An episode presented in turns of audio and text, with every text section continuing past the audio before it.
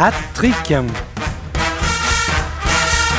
podcast qui parle de cinéma en tirant des films au hasard dans un chapeau. Épisode 24. Déjà, L'année 1975. Bienvenue dans ce podcast. Un podcast, podcast, oulala, je commence déjà à avoir des problèmes d'addiction. Un podcast déjà euh, qui va être un peu à l'arrache euh, pour différents événements de vie, nous en sommes désolés. Pour certaines Euh, personnes. voilà, pour certaines personnes, d'autres sont, sont très carrés. Absolument. Au top. Voilà. Au top. Euh, en tout cas, c'est euh, c'est l'épisode 24 déjà. Et, euh, et tout de suite, nous allons euh, présenter les membres de cette émission. Je suis votre hôte, je suis Hugo. Bonjour et Hugo. euh, voici une chanson de 1975 euh, qui va me décrire, puisque c'est ça que j'ai demandé à chaque membre de l'émission, au lieu de parler aujourd'hui, une chanson, on va parler pour eux.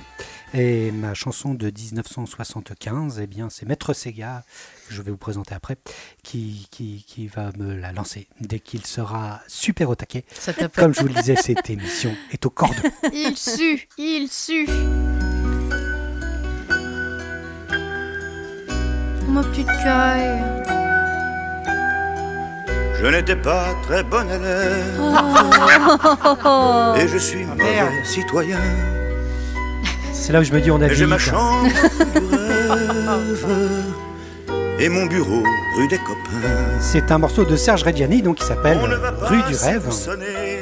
Dont j'aime bien le deuxième euh, couplet qui est Le monde me dit marche ou crève, je marche lorsque je veux bien, mais j'ai ma chambre rue du rêve et mon bureau rue des copains. Tiens, prends un verre et assieds-toi, raconte-nous n'importe quoi et chante un truc à rendre fou. Les gens mille étages au-dessous, les gens on s'en Je fout. marche lorsque C'est je veux du Oh, c'est beau. Une belle chanson. C'est beau. euh, voilà. Laisse-moi assimiler tout ça, c'est trop. Elle est associée à un souvenir peut-être?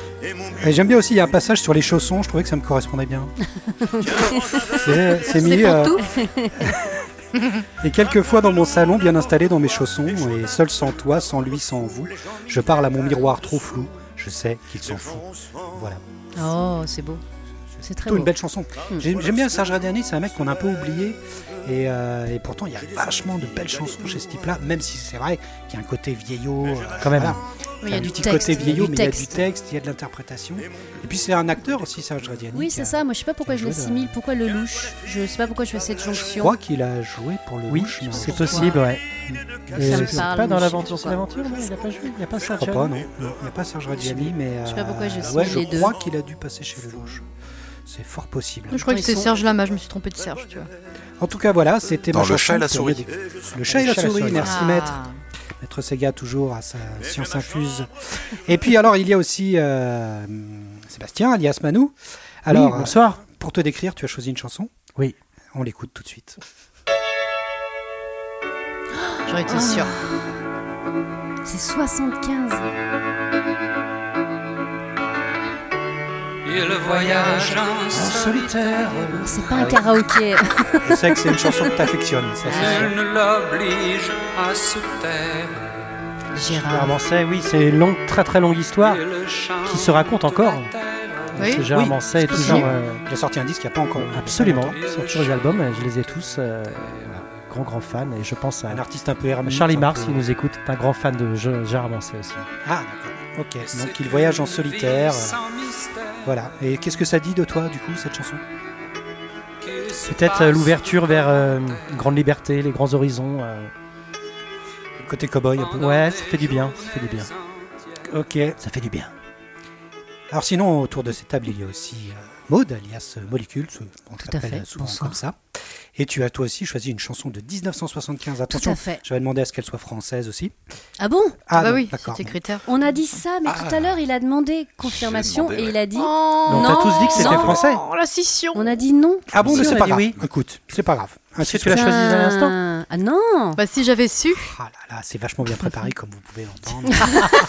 Cette émission est Ah au mince. cordeau, c'est le maître avoir mot. entendu un truc comme ça. Donc ça venait pas nulle part. Bravo, maître Sega, pardon. Euh, Eh ben voilà, tant pis. Tant pis, alors Je on vais quoi Je vais juste euh, est- démarrer. euh, L'intro est très très longue. Ah d'accord. Ah. Oui, on avance un peu. J'avance un Ça peu. ressemble Ah, à un Pink Floyd ou alors un Ouais, ouais. Peter Gabriel.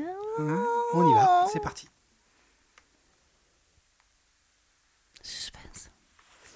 Et ça part bien. Pink, Pink- Pink Floyd.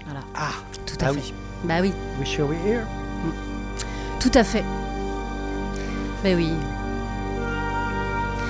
Une Forcément. musique assez cinématographique déjà. Complètement cinématographique. Puis alors, euh, c'est pareil, ça m'accompagne. C'est pas tant le texte, mais c'est vraiment la chanson qui m'accompagne et qui a plein d'histoires différentes. C'est d'abord la Madeleine, euh, papa, maman, euh, le cocon familial, certainement une des 70s. premières grosses découvertes. Et puis au fur et à mesure, après la réappropri- réappropriation de, de Pink Floyd, euh, quand moi j'ai redécouvert histoire, euh, dans ouais. mon histoire à moi.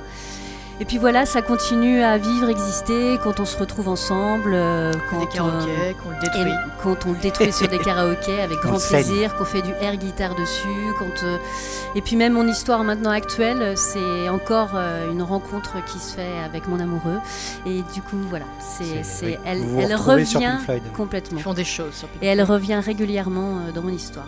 Alors je- à signaler que Pink Floyd est dans la vidéothèque idéale Oui, que nous bâtissons dans cette émission puisque c'est grâce à Bibi. il y a euh, The Wall euh, de Pink Floyd qui est, euh, qui est un film D'Alan Parker. d'Alan Parker. Et alors, autour de cette table, nous avons aussi euh, Nif, Bonsoir. alias Fanny Bonsoir. alias Nif. Je l'avais même pas moi. Eh oui, je Et toi là. aussi, tu as dû choisir une chanson Française. française Oh, pardon. de 1975. Je je sais qu'une chanson française, pour toi, c'était un challenge. C'était je pas pense. facile. Voilà, c'est ça. Donc, euh, on écoute tout de suite ta chanson.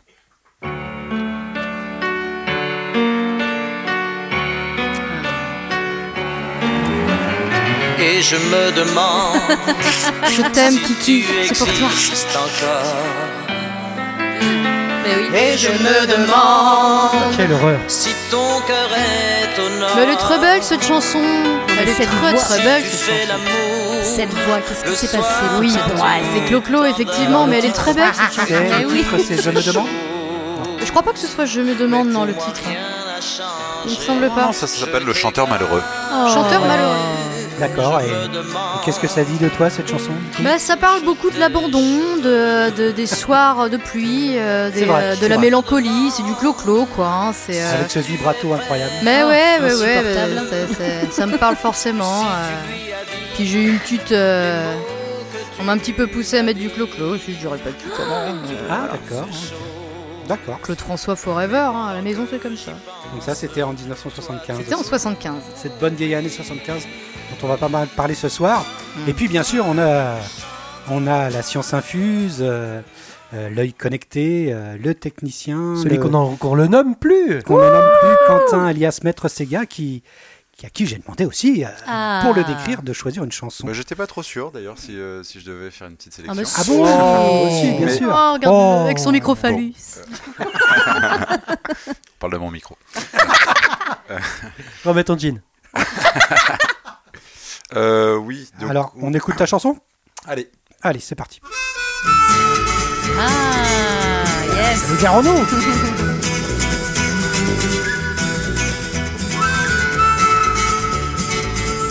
Très cinématographique, pour le coup. Voilà. Alors Ils après, s'embrassent au mois de ce que ça dit de moi, euh, je ne sais pas. En tout cas, c'est quelque chose qui m'a beaucoup marqué. Voilà. Qui m'a amené, euh, voilà, à, m'ouvrir un petit peu les, les yeux sur. euh, À jeter quelques pavés aussi. à jeter quelques Ah, c'est J'en ai pas jeté, mais euh, en tout cas. C'est éveiller peut-être les- euh, une des meilleures, en tout cas peut-être même la meilleure de Renault. euh. Et puis, euh, très toujours. Oh, on s'avance, on s'avance. On s'avance, mais quand même. Mais Dans les quand textes, même. dans les textes en tout cas. Toujours d'actualité. Voilà, de l'unanimité souvent quand même, même si on déteste Renault, celle-ci. Renault, Renault le a Roséen. pas pris une ride. Renault, c'est- Renault, le roséen. Ce qu'on a creusé d'ailleurs, on a enquêté un petit peu. Ouais, euh, ouais, il a 30 mous. Hein. Ah, il bouffe à la civelle et il est content. Ok. Personne l'a vu. Des voisins. Ah. Brigitte, ma voisine, l'a vu. Ah euh, Brigitte, on t'embrasse Ouais, Brigitte. hein. t'embrasse. Avec euh, son amoureuse, euh, qui s'appelle. Avec, euh, bah, qui, oui, qui est roséenne aussi. euh, je sais plus comment elle s'appelle. Bah, en tout cas, on les invite à Atrix s'ils veulent venir. Ah oui. Grand plaisir. Ah, ça serait cool. Après Christophe Lambert, quoi. Ap- Après. euh, Ah oui, c'est vrai. On Ça y est, il est placé, on coche. Alors, euh, quelle est cette émission? Parce qu'on ne parle pas de, de- de pop, euh, de pop song euh, française euh, dans cette euh, émission, on parle de cinéma.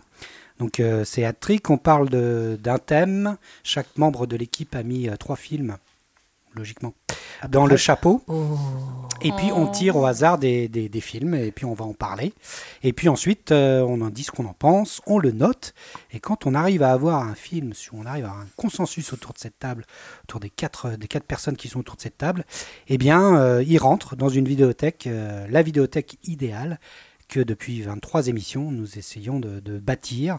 Nous sommes à 30 films. euh, voilà. Qu'est-ce qu'on a par exemple comme film? Ah bah, par exemple, il y a Les Diaboliques euh, de 1955. Ah, très bon choix. Oh. Il y a aussi euh, Parasite euh, de, de, de Bong Joon-ho. Il y a La haine de Mathieu Kassovitz. euh, Le dernier film rentré, c'est quoi? Les Commitments.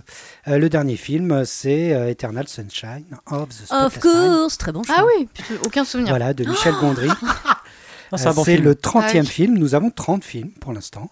Donc ça, ça, ça avance doucement, doucement. Il y a peu de réalisateurs et apparaissant deux fois. Je crois qu'il n'y en a que deux, je crois. Fincher, non? Henri Verneuil, Bah non, euh, Comme Oh. le singe en hiver et Weekend as Comme hasard. Et puis Alan Parker avec euh, The Wall et les Commitments. Commitments. Oh, yes. Donc euh, je crois qu'il y en a, il y a que, hein, il y a- il y a que ces deux réals qui, qui apparaissent deux fois. Mais bon, le travail ne, ne fait que commencer. euh, il y aura sans doute. euh, de d'autres entrées. vie, hein. Oui, parce qu'on a signé pour 5000 émissions, c'est ça? Voilà, c'est ça. Je vous rappelle, Au moins 5000 c- émissions. euh, retraite à, Alors, émission Voilà. retraite thème à on a pu 64 faire ans, je vous le rappelle. Euh, eh bien, commençons alors l'année 1975 euh, euh, pour introduire cette année 1975, euh, une année à laquelle nous n'étions pas nés. hein. donc, j'ai quand même Ah oui. voulu demander à chacun de trouver des petites choses qui symbolisent l'année pour vous. Euh, à commencer par une, une œuvre artistique qui symbolise cette année pour vous. Alors, je vais commencer. Ah ouais. Euh, moi, j'ai fait, euh, j'ai, j'ai, j'ai- j'ai mis le film Peur sur la ville. On Pourquoi pas assez parlé, Peur hein. sur la ville Euh, Parce qu'on l'a déjà cité, ce film. qu'il est Il pas est rentré de dans le l'année carnet. 1975. Il n'est pas rentré dans le carnet. Mais je trouve que ce qu'il y a à l'intérieur, en fait, montre bien artistiquement l'année 75. quoi. Oui, c'est vrai. ouais. C'est-à-dire l'architecture un peu folle, le- le- les, grands, les, grands, les grands bâtiments, le, le mobilier complètement taré. Le son du euh, téléphone. Ouais, c'est vrai. le son du téléphone, Mm. et puis aussi euh, ce qu'on va voir peut-être sans doute plusieurs fois dans les films euh, qu'on- qu'on- dont on va parler ce soir, je pense, c'est aussi ce côté un peu euh, technologique, Mm. mais dans les cours orange, ora- orange ou vert pomme. Oui, c'est ça. Cette espèce de Ouais, délire un peu fou ça. où ils imaginaient que la technologie, Minos. euh, ça serait euh, ça, ça serait orange ou vert pomme. L'an 2000, euh, l'an 2000 C'est était vrai. déjà loin. Ouais.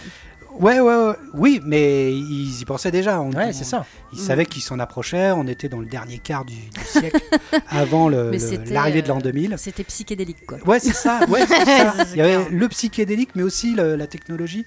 En tout cas, moi, dans les films que, que, que j'ai choisis pour ce soir, je me suis souvent retrouvé à cette image de la Mm. une technologie en 75. je me Ouais, dis, ah, ça y est, on arrive dans le progrès, quoi. Mm. Et toi, Manu, une œuvre?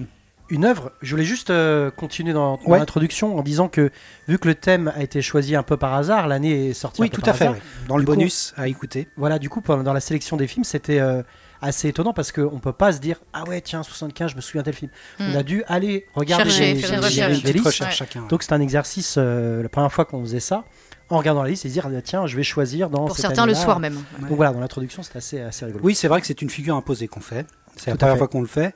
Et ouais, c'est- je trouve ça assez sympa. Ça change Oui. un peu. Bah surtout C'est qu'en plus, euh, délire, euh. surtout qu'en plus, comme tu disais avant en off, que c'est une sacrée année quand même. On a découvert que C'est une sacrée 75, On fera le bilan à la fin de l'émission, ouf. mais je pense Mm. que c'est une année hyper intéressante euh, pour ce qui est du 7e art. Donc, Manu, je t'ai coupé, vas-y. Et la, la question, c'était quoi déjà? Une œuvre. Ah, une œuvre artistique, Qui oui. symbolise pour toi l'année Eh 75 bien, j'ai mis l'album Horses de, de Patti Smith. Ah oui, Ah oui, sorti en ok. 75 et qui, a, qui nous a avec marqué. Pick of the Night dedans. Voilà, avec euh, le, surtout le- la reprise de De Gloria, Gloria.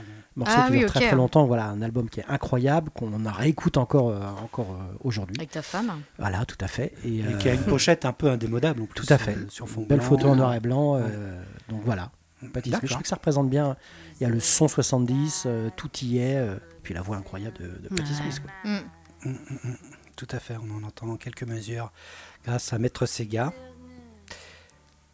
Euh, et toi, Maud Eh bien, moi, j'ai fait une doublette puisque je reviens Ah. sur Pink Floyd et Wish You Were Here, la sortie de l'album. En 75. En 75. En 75. Pour toi, c'est cet Pour moi, c'est le son, puis c'est le son, euh, enfin même 70 euh, tout court, c'est euh, les Pink Floyd euh, pour tout, pour le son, l'atmosphère, la recherche, euh, la- l'arrivée. Le un côté peu de- technologique le aussi. côté Mhm. technologique justement, ces machines, j'aurais pu. Enfin, moi, tout se mélange un peu dans les albums parce que c'est une période plus qu'autre chose et les albums, j'ai appris plus à les connaître plus tard. Je donne des cours si tu veux. C'est merci. Mais euh, voilà, le, ça, ça aurait pu être à Pompéi. Enfin, c'est toute cette ambiance Pink Floyd euh, qui Mm. est dans, tout, dans, dans les looks, qui moulait euh, bien les couilles, Dans quoi. les looks, euh, Gilmour torse nu, euh, Ouais. pas de def, euh, lâche l'affaire. C'est ça, c'est ça, exactement. Ok, d'accord. Et alors, euh, Fanny, toi, Nif, c'est parti Alors sur moi, quelle on est très loin, artistique hein, on est très loin. Ah, hein, euh, on est très loin. euh, Enfin, on est très loin. Je suis né en 87. donc, Ah, par euh, rapport à toi, tu veux chaud. dire, oui. Mais euh, moi, je pense que je prendrais les couvertures d'Arakiri euh, parce que pour moi, c'est encore des œuvres Ah ouais. d'art. Je trouve que c'est c'est c'est De trop cool. De Kaby, Mais ouais, mais c'est génial quoi. Des C'est fesses, des vraiment des fesses, des nichons. euh, C'est Du euh, caca. Mais ouais, il y a tout quoi. C'est c'est vraiment trop trop. euh, Et puis Nos puis censures, quoi. Ouais, nos censures. Et puis c'est ça représente bien ces années euh, ces années là en tout cas en France. Euh, voilà, pour avoir rematé quelques petites journal Bête et couvertures. Méchant, euh, ouais, c'était le journal euh, bête et méchant. Ouais, ouais, ouais, je pense que satirique. c'est ça, c'est intemporel. Ouais, Mm. avec euh, le professeur Choron. Professeur Choron. Évidemment. D'accord, donc euh, bah, vous avez déjà un cadre avec quel- quelques œuvres et maintenant un, un vêtement. Un vêtement, bah tiens, Fanny, euh, enchaîne sur un vêtement qui symbolise pour toi l'année 75. Alors non seulement je vais prendre le pas de def, mais en plus je vais prendre le petit gilet à franges euh, avec rien dessous. Euh, Ah oui. voilà, Je vois un petit Jim côté. euh, Morrison. alors Jim Morrison, mais je pensais plus. Alors c'est pas, c'est pas une pochette d'album. De- ouais, un petit peu. Ouais, ouais. Je pensais plus à hum, comment elle s'appelle la meuf de Gainsbourg à ce moment-là. Jane euh, Birkin. Jane Birkin qui portait beaucoup de, Mhm. de- de petits gilets à franges avec rien dessous. Et puis le, le joli pas de def euh, que, que ton mec pouvait t'emprunter aussi euh, parce que c'était glam. Et voilà. Ouais, Je trouve ça sexy. je rebondis parce que ça va être totalement en lien, parce que moi, c'est le jean de Jane Birkin sur la pochette de Melody, Mélodie. Nelson. Mélodie. Mm. Ouais, bah, écoute, euh, Et moi, je j'ai rien d'autre à dire, j'étais Oh, là-dessus aussi. Je Ah, rebondis parce que moi j'avais la veste en daim avec les franges. Non Mais c'est incroyable. Jane On Birkin. est dans le même. On euh, a la même panoplie. enfin, On est dans la même on panoplie. Alors moi j'étais plus sur un jean qu'aurait porté Bébel, mais c'est le même quoi, celui avec les poches un peu carrées devant, C'est celui-là. le pas de def, Je pensais que tu allais dire jean, le cuir. Ah oui, un cuir. J'ai pensé au début aux bottines. la capette. Tu sais, Les bottines. Ah oui, les Les petites bottines Ouais. qu'il a avec la fermeture éclair euh, sur le côté. Sans Voilà, chouette c'est tes boots. Mais bon, j'aime bien aussi le jean, le côté, euh, oui, Moulburn un peu aussi, Bah comme, oui, euh, oui. Ah bah comme oui. Daltrey ou voilà. Faut ou- que ça moule, hein. côté, voilà. Ok, bah on est raccord sur le drôle. vêtement. Pour nous, c'est 75, c'est ça. Euh, un objet, maintenant, euh, Maud, un, objet qui Eh symbolise ben, on continue dans le même thème puisque c'est le téléphone orange. le téléphone orange. On l'a Le jamais dit, bien téléphone orange, dégueulasse. d'ailleurs, il était Non, qui non, tourne, je qui crois. tourne. Qui tourne, bien sûr. Qui tourne, qui dure trois. T'es vert quand t'as raté le dernier numéro, tu dois tout recommencer. Ouais. L'écouteur derrière, euh, voilà, la lourdeur du truc, on pouvait tuer ou assommer avec un combiné de téléphone. Ça s'est vu dans certains alors Colombos. qu'un portable, c'est un peu Et puis chez mamie, c'était moumouté. C'était moumouté. les- Il y avait c'est ça, vrai, ceux c'est qui avaient le truc en Mm. plus Le aussi, Euh, bah euh, le bien dégueulasse avec les Le années. décor, euh, ouais, ouais, c'est Mm. ça. Bah, le téléphone orange. Ouais, et cette couleur orange. hein. Orange. euh. Mm. Manu, un objet? J'ai mis la cassette audio, qui a été Ah, inventée en 63 et qui a- s'est terminée à fin 90, Ouais. mais qui était vraiment en plein Là, âge d'or. ouais. euh, parce qu'on avait, on 75. pouvait avoir des cassettes vierges, quoi. Tout à fait. Et du coup, euh, Faire des playlists. Absolument. faire des playlists, euh, en tout cas pirater, c'était déjà, il y avait déjà la question du piratage à ce moment-là. Bah, bien sûr. Copie. Ouais, du coup, euh, tous les artistes peuvent euh, se faire piquer leurs disques euh, grâce à, Avec à la un bonne Dolby. cassette euh, Avga ou, ou TDK, euh, voilà, euh, des 60 ou des 80. des- Non, il y avait des 90 aussi. Les 60 et les 90, Des tout à fait. 90, ouais, ouais. Les cassettes qui sont revenues, euh, qui sont revenues euh, très vite euh, oui, en oui, tendance. oui, oui, oui, Ah bah oui, oui, oui. complètement. Ah, tu n'y crois pas. Excusez-moi, excusez-moi. Euh, non, évidemment que non. Hein, oh. Le son de la cassette, c'est. Mais ce qui est drôle, c'est que mon fils qui a 15 ans maintenant, quand il en voit, il la garde. C'est collector. Il a une petite collection. Il a Mhm. rien pour écouter les cassettes, mais pour lui, c'est ouf. C'est Ah, un objet aussi, collector, quoi. Ouais, geek. minet Très de- drôle. Un côté Ouais, c'est magique, le côté geek, quoi. Puis il y a un côté magique aussi, tu vois la bande, tu Ouais, vois le- ouais, j'adore. comment c'est foutu. C'est... Rembobinait avec le stylo. Mm. Une bonne émission de boomer. Ouais. Alors moi, c'est un objet super technologique aussi, c'est le, euh, le, le, le- le moulin à café électrique orange. Ah oui, C'est oui, oui, on appuyait dessus. Qu'on voit d'ailleurs, Sur la ville. qu'on voit dans Peur sur la ville. Ah c'est comme ça que Rosivart se On voit le téléphone dans Peur sur la ville, on voit le jean. Ouais, c'est Ouais, ça. c'est ça. Hein, c'est ça. Parfait, C'est pour ce ça que ce film. était l'œuvre artistique parfaite de 75. Ultime. Mais c'est vraiment cet objet qui, pour moi, n'a pas tenu, qui a Très vraiment, dangereux. vraiment tenu cul. Ouais, Mon frère s'est arraché un doigt avec ça. ouais. Ah putain Il n'y avait pas de sécurité à ce moment-là pour Ouais, arrêter. puis je pense que ça a euh, vraiment été un moment euh, très très court euh, de mode euh, du moulin à café électrique. euh, Hyper je- bruyant. Je pense pas que c'est duré. Hyper Oui, bruyant. très très bruyant. Bah après, ils euh, vendaient du café moulu, peut-être. Ouais. Peut-être qu'ils ont résolu le problème comme ça. quoi.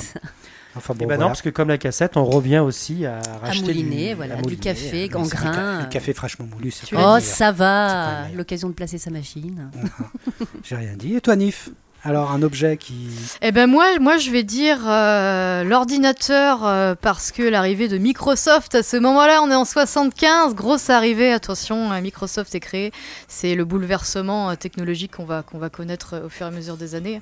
Donc je vais des dire ordinateurs qui étaient des, des monstres. qui étaient des qui étaient des Une monstres, c'était incroyable. Mais euh, voilà, en tant que geek, je pouvais forcément placer mon Et Microsoft. surtout qu'on en voit. Enfin, c'est vrai que moi j'ai regardé Dans plusieurs films de vie. Eh oui. 75.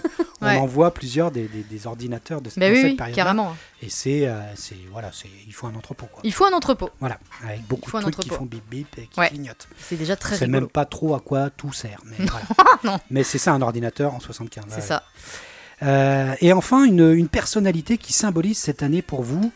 Euh, Manu, tiens. euh, Moi, j'ai mis un photographe de presse euh, Ah. qui est aussi cinéaste, qui a, qui a rejoint l'agence euh, Magma, alors qui a créé l'agence Magma, qui a rejoint l'agence Magnum, c'est Raymond Depardon, Ah, qui était au cœur aussi de l'actualité, qui a fait tout un tas de documentaires, qui est quelqu'un que j'aime beaucoup. Donc voilà, Raymond Depardon. pour 75, c'est pour Voilà. toi, c'est, c'est lui, euh, l'œil. Il euh, sortait le documentaire sur Giscard. euh, Voilà, bah, justement, j'enchaîne, je rebondis là-dessus. Pour moi, c'est Valéry Giscard d'Estaing Ah. qui symbolise euh, 1975. À chaque fois que je vois des documentaires et qu'on me dit que c'était quand il a été élu le, le représentant de la jeunesse cool. en France, Ouais, c'est clair. Ouais. et que c'était le président le plus jeune qui ait jamais été élu, à chaque fois, ça me Eh fait oui, halluciner. Parce qu'on ne peut pas imaginer ce type-là jeune, quoi, c'est impossible. Joueur d'accordéon, euh, C'est un Muppet, ça. qui, va, qui va aller dîner euh, pour faire un coup de com euh, dans une famille moyenne française. euh, Oh, trop Ah bizarre. c'est c'est le mec qui symbolisait une forme de jeunesse et de modernité. Et à chaque fois, ça me fait rigoler. Et c'est lui la euh, majorité à 18 ans, c'est ça hein?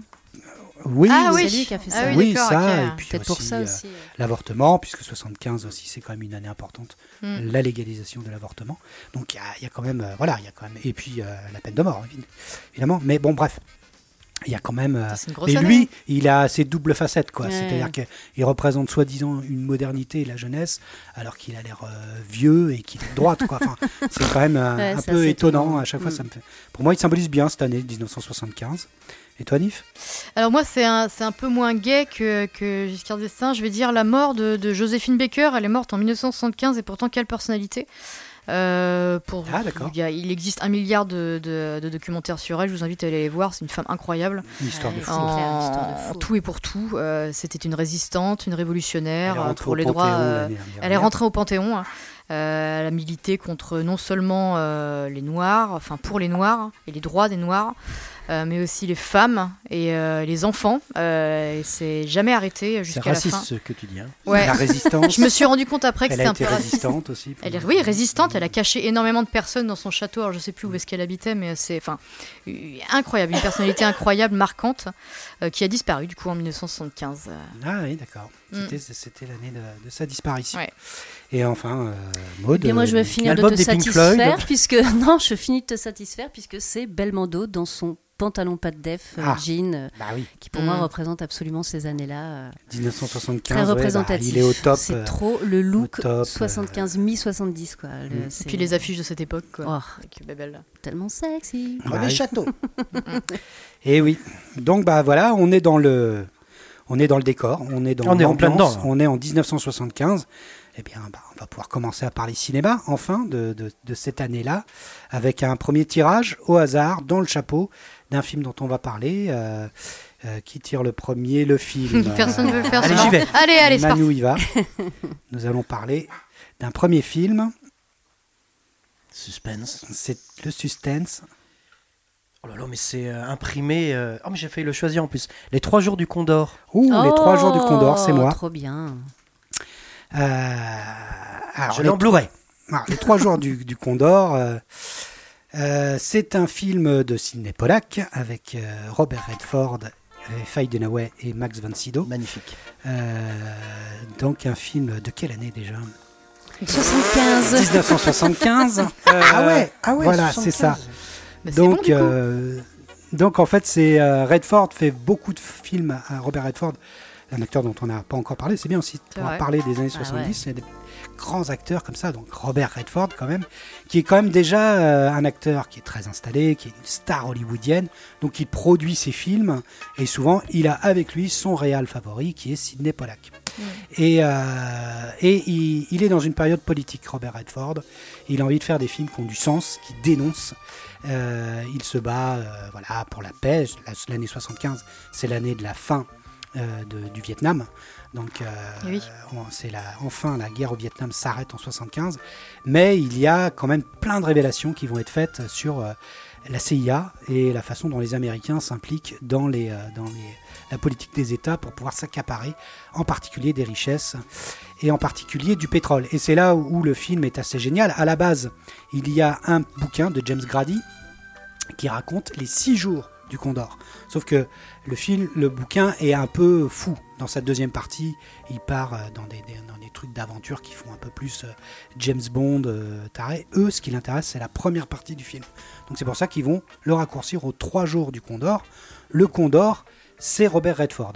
En fait, Robert Redford, c'est un, rat de bibliothèque, un mec qui lit des, bouquins, des bouquins, même tous les bouquins, les thrillers du monde entier. Il travaille dans une bibliothèque et en fait c'est une couverture. Il travaille pour la CIA et il est juste engagé pour lire et pour trouver dans les livres des codes que s'enverraient d'autres services secrets euh, qui révéleraient des choses euh, pour pouvoir euh, voilà, programmer des attentats, des prises de pouvoir, voilà, des agissements des Russes en particulier, on est en pleine guerre froide, mais aussi voilà, d'autres États comme les, les pays producteurs de pétrole, etc. Et, et bon, voilà, pour l'instant, on a au début un personnage qui a été assez expiègle. Il nous est présenté pendant le générique roulant en Solex dans les rues de New York. Euh, voilà, Le mec a la méga classe quand même. hein. il a la méga classe, Robert Redford en Solex dans les rues de New York. Et puis, euh, voilà, il est blagueur, il connaît tout le monde dans la bibliothèque. euh, euh, et puis, euh, un après-midi, il va chercher à manger pour, pour tout le monde en passant par une porte de derrière. Et quand il revient, tout le monde a été assassiné. La scène, elle est énorme. la scène est ouais, énorme, elle est d'une violence incroyable Ouais. pour 1975.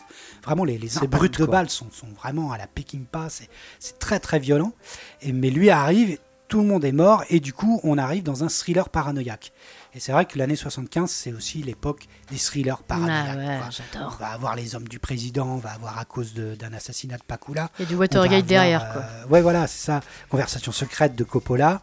Watergate va, euh, va arriver. Ah, il n'est pas encore Euh, arrivé, ouais. d'accord. Et en fait, on est déjà dans une période de parano. Et en Mm. fait, le film donne raison, l'histoire donne raison derrière. Parce Mm. qu'en fait, le nœud du problème des Trois Jours du Condor, c'est que lui a décelé quelque chose qui révèle qu'il va y avoir une chasse au pétrole par les services secrets américains. C'est déjà le nœud du problème, c'est le pétrole. Mm. Et, euh, et en fait, on va, quelques années après, avoir la crise pétrolière et Mm. découvrir que la CIA, effectivement, a des, des, euh, des, euh, des guerres secrètes à l'intérieur Ah, de, son truc pour pouvoir obtenir, par des, des hauts des gradés des politiques, obtenir des champs de pétrole, des champs de, de pétrole dans, particulièrement au Moyen-Orient, quoi. Et faire la course avec les Russes. Donc, et, le film est d'une réalisation euh, génialissime, utilisation beaucoup de longues focales, avec euh, euh, des, l'utilisation du- un petit peu, mais pas trop, un peu du zoom, mais surtout de grands angles qui permettent euh, d'apprécier en fait les- les- le côté labyrinthique des rues ou des ponts de New York. Mm. Souvent, ça fait des, des espèces de labyrinthes derrière. On les de- perd, quoi. de- voilà et eux sont au milieu de ce truc là tu sens que voilà Condor donc Turner euh, voilà est, euh, est complètement euh, pris dans sa toile mais il va réussir à se démener parce qu'il est malin et parce qu'il se trouve une, une personnalité euh, qui va réussir à être un peu plus euh, malin et, et réussir à voilà et on entre vraiment là dans les techniques d'écoute de l'époque qui ne sont pas les mêmes qu'aujourd'hui Euh, on peut utiliser les téléphones on peut feinter sur les, les lignes les lignes euh, Ah oui. et puis surtout, sa technique première qui va lui permettre de disparaître, c'est de prendre une nana, whatever. Il l'a choisie comme ça, dans un magasin. Il, tombe sur Il n'a pas choisi la plus moche. Ouais. Voilà, c'est Faye Dunaway, mais qui est vachement intéressante parce qu'elle est tout au naturel. Et Elle est loin d'être con. Et, puis elle, euh, ouais, c'est une photographe très très seule et qui euh, incarne un personnage vachement intéressant parce qu'elle est, euh, elle est, elle est au naturel et ah, je sais pas. Enfin bon, Faye Dunaway, j'en avais déjà parlé dans Bonnie Clyde. Mm. Elle, là, elle est, elle est fabuleuse. La, répartie. Mm. le couple Redford Faye Ouais, Dunaway fonctionne bien parce qu'en plus il faut qu'on obtienne une histoire d'amour. Elle est bizarre cette histoire d'amour, vachement axée sur le syndrome de Stockholm. Donc le fait que Ah quand oui. on est pris en otage, on commence à avoir un attachement un peu strange, un peu bondage aussi parce qu'elle se fait quand même ligoter et puis dès qu'elle se fait libérer quelques heures après, elle couche avec euh, Redford. Donc on est dans un truc un peu étrange dans leur relation d'histoire d'amour, Mm. mais c'est bien amené. Pollack, euh, Sidney Pollack a vraiment essayé de d'amener le truc pour que ça soit pas chelou. Et puis il y a le tueur, le tueur qui est absolument génial, qui est joué par Max von Sydow, donc cet acteur scandinave qui avait euh, commencé dans le 7e saut, qui est un acteur prodigieux. Euh, à la base, il voulait Lino Ventura, et c'est ce que Sidney Pollack voulait. Il voulait un acteur plutôt typé italien, euh, menaçant, voilà. Il n'aurait jamais pensé à prendre un scandinave, et pourtant, bon, il va avoir Max von Sydow, et c'est un atout dans le film Ah incroyable Il parce qu'il te- il te fait flipper. Et en fait, euh, c'est juste un mec à contrat, en fait. Tu lui dis, tu tues cette personne-là. Et au bout d'un moment, il va se croiser, dans une des dernières scènes du film, il croise Redford, qui se trouve à l'endroit où il doit tuer la personne à qui Redford parle, Turner. Et en fait, euh, bah, il, a, il est pas là pour tuer Redford. Donc il tue le type, en faisant passer ça pour un suicide. C'est très violent, très subi dans la, dans la conversation. Et ensuite, il entame une petite conversation avec Redford. Genre, je peux vous déposer. euh, Mm. Et c'est là où tu- la scène est géniale parce que tu sens dans le regard de Redford, tu est-ce qu'il faut dire oui, est-ce qu'il faut dire non? Est-ce qu'il est en train de me feinter? Est-ce que c'est pas vrai? Mm. le, le dialogue à ce moment-là et la scène, elle est prodigieuse. Il y en a plusieurs, hein, des scènes qui sont fabuleuses dans ce film-là. Euh, bon, voilà, c'est pour moi, c'est un film, euh, c'est un, un- un bijou, ce film. euh, C'est euh, derrière, tu vas avoir tous les films de les films de thriller paranoïaque qu'on a, qu'on connaît aujourd'hui, de Ennemi d'État jusqu'à, je sais pas, on en a encore eu dernièrement, Complot. Complot ou bien d'autres, euh, ou La Firme, aussi de Sidney Pollack, euh, sont des films qui, qui doivent beaucoup aux, aux Trois Jours du Condor, qui est, euh, et puis bon, bah voilà, le, le charme de Redford, euh, la musique. Oui, c'est ce que j'allais dire. Ça a l'air la d'être à ton goût un petit peu. Oui, C'est surtout pas de la que funk que j'entends. c'est- une musique très 75, Mm. mais c'est David Grusing qui fait la musique, donc celui qui a fait la musique des Goonies. Ah, euh, Ah, qui a fait la musique, euh, voilà, qui a fait de, de nombreuses musiques euh, exceptionnelles. J'ai plus euh, tout son palmarès en tête, mais c'est un grand, grand musicien. Mm. Et, et sa musique, elle, elle est assez géniale parce que par moments, elle est intradigétique, donc dans la, dans la, Mm. Dans la scène du film, par exemple, pour couvrir des bruits. Euh, et donc, euh, elle est justifiée, ce petit jazz un peu en décalage par rapport au film. euh, fonctionne vachement bien et puis il n'y en a pas beaucoup en fait finalement Mm.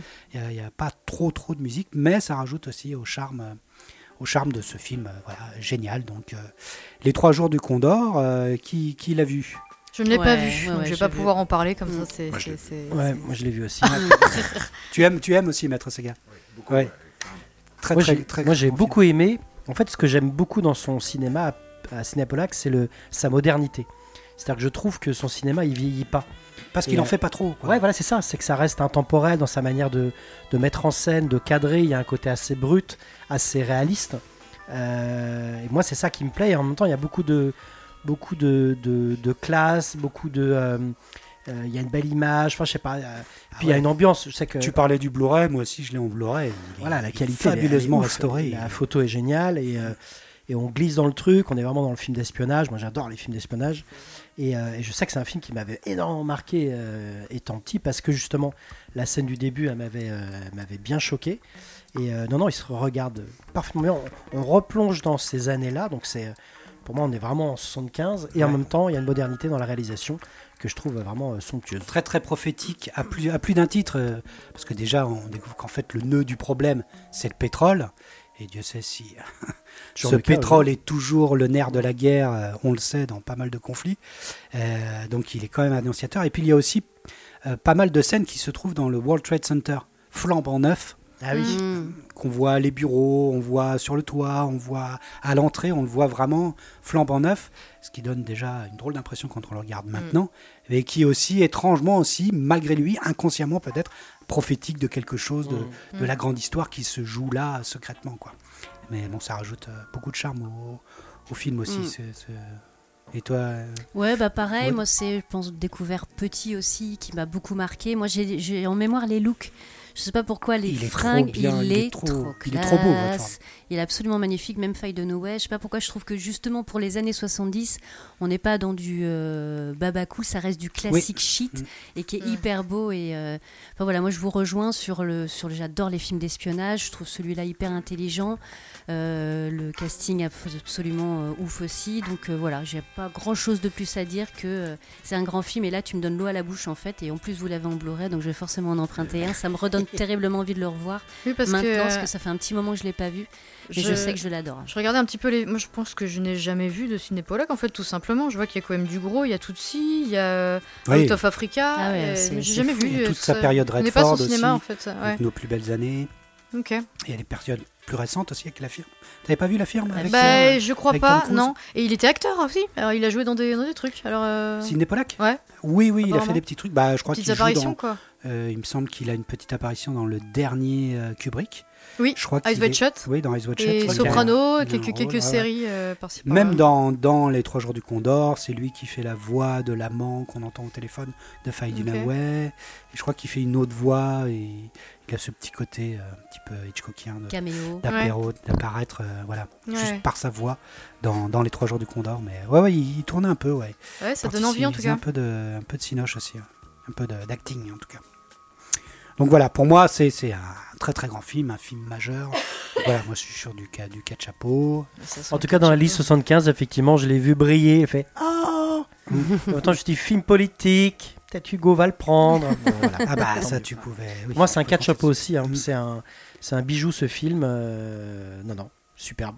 Ouais. Ouais, pareil, je rejoins. Quatre chapeaux. C'est à Ok. mettre dans une, euh, dans une DVD tech, euh, absolument. Ah oui, bah Nif voilà. nous dira ce qu'elle ce Oui. qu'elle, ce qu'elle en à pense. Ne rien Ouais, connaître ouais. du tout, c'est c'est intéressant. Ouais, J'espère c'est cool. que je t'ai pas trop trop défloré de. Non, et puis pas connaître le réel en plus, c'est toujours cool. Parce que je me fais pas les, d'idée. les euh, coups de théâtre première, sont hein. importants dans le film, donc euh, Ouais. je crois que j'en ai pas trop trop dit. Tu-. Quand ça arrive, que Non, puis c'est l'ambiance. Même euh, en sachant, parce qu'on n'apprend rien de véritablement dans le film, surtout toute Ouais, l'ambiance. toute l'ambiance. Mm. Y C'est de la tension et la parano, Mm. vraiment la Voilà, parano. ça. Ça. me rappelle presque le, la euh, presque l'affaire Pélican, c'était ça, Oui. avec Bell Gibson. Oui, de t'as ce truc de jamais Non, non, savoir, euh, non Denzel. Denzel. Denzel, de jamais Et savoir, es Roberts. ouais. Julie Roberts. de jamais trop savoir le vrai du faux, la parano, pas la parano, Mm. le, le- Ouais, c'est continuité, c'est quoi, absolument de- génial, quoi. ces films. C'est- J'adore Ouais, ça. Des films un peu dossiers comme ça. Mm. ouais.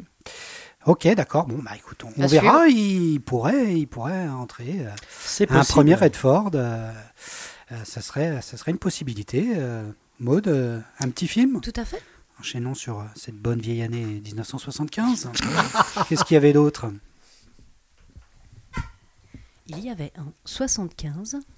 Oh, c'est trop beau Monty Python Sacré Graal. Ah ouais Ok. Mais oui, gros gros dossier. Ok.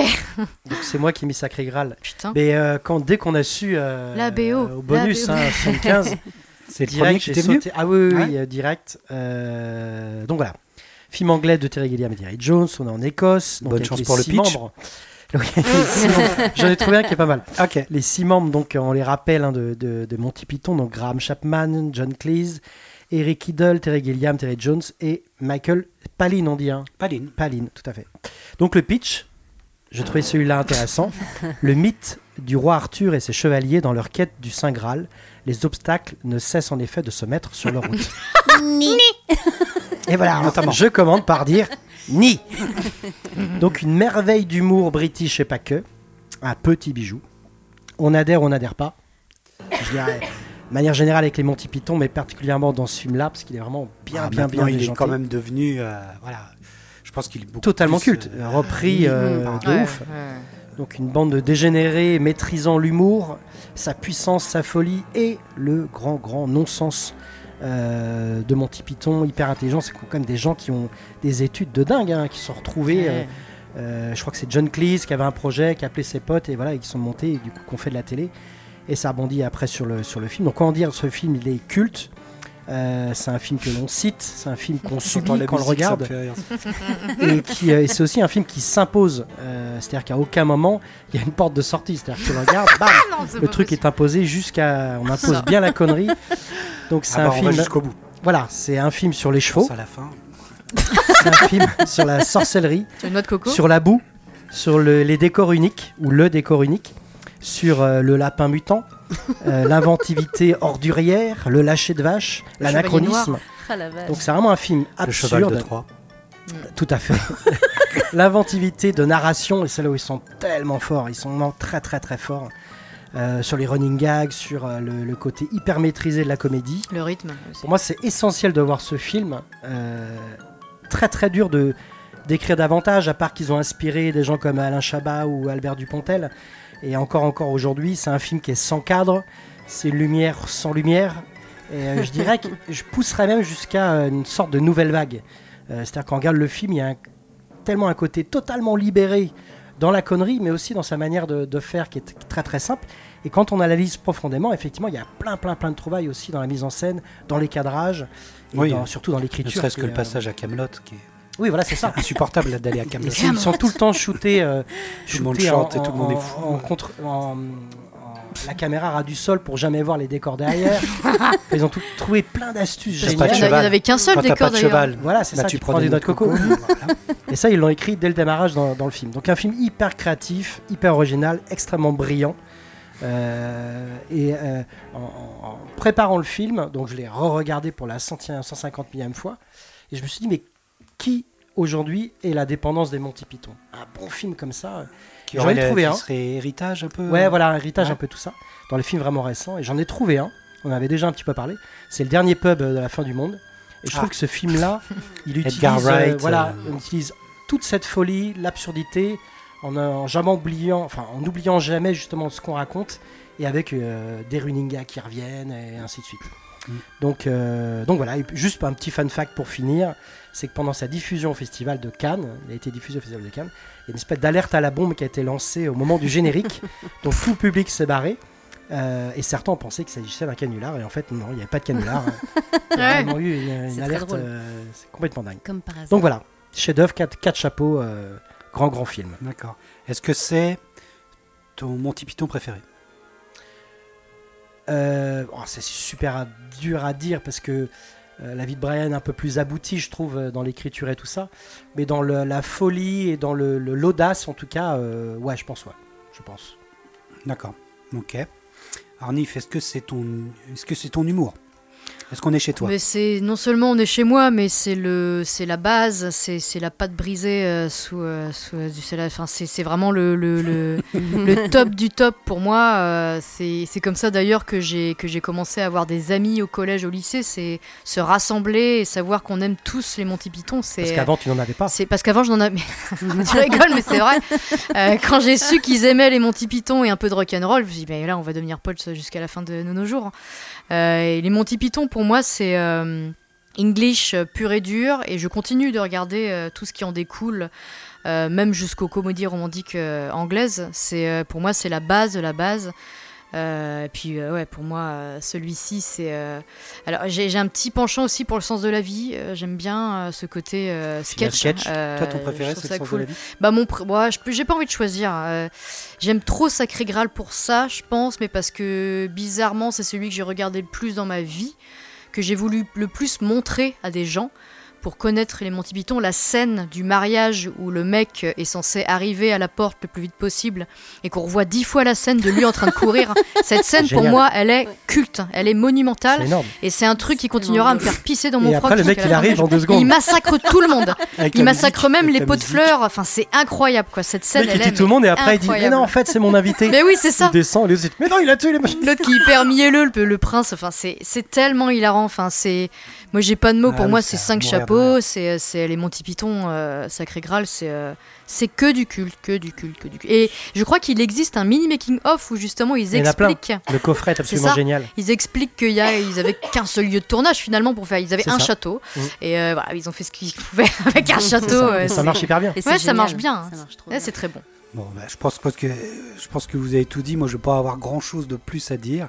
Euh, si la, la musique, c'est qui, euh, maître maître Sega? Parce qu'elle est bien cette musique, et puis Oui, elle est c'est bien vrai. utilisée. Elle est. C'est vrai. Mm. Elle est, elle est bien. il chante Il y a dedans. pas mal de monde, hein, mais euh, Ouais. il y a Anthony Ma- Mauer, euh, Keith Pat Pro.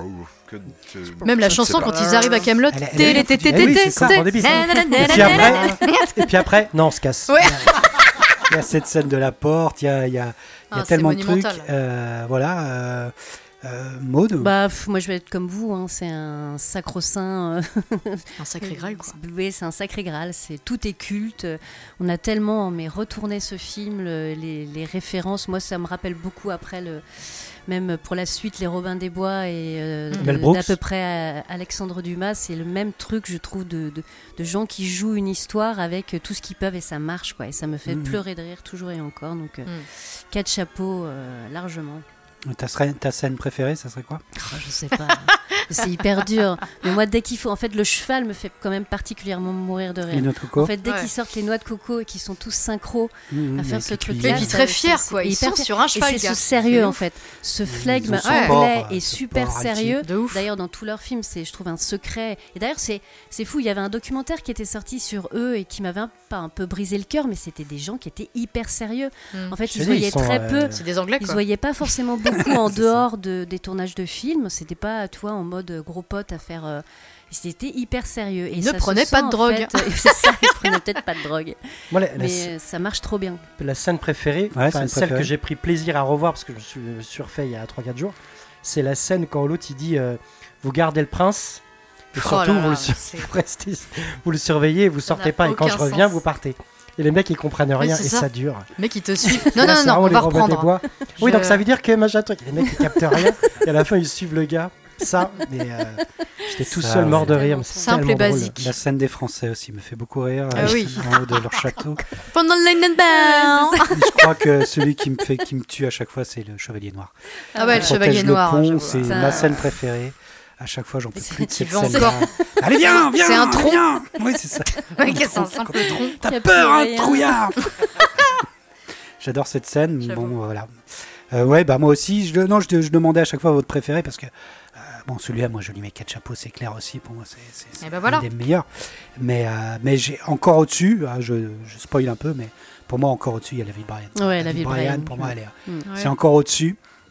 Mais euh, mais bon, voilà, celui-là, c'est clair que c'est c'est chef-d'œuvre de, des Monty Python. Oh. Ça, cette musique, Tout y est. c'est l'épopée, quoi. Ouais, ouais, est- terrible, quoi. C'est pour ça que je, je- je demandais pour la zik.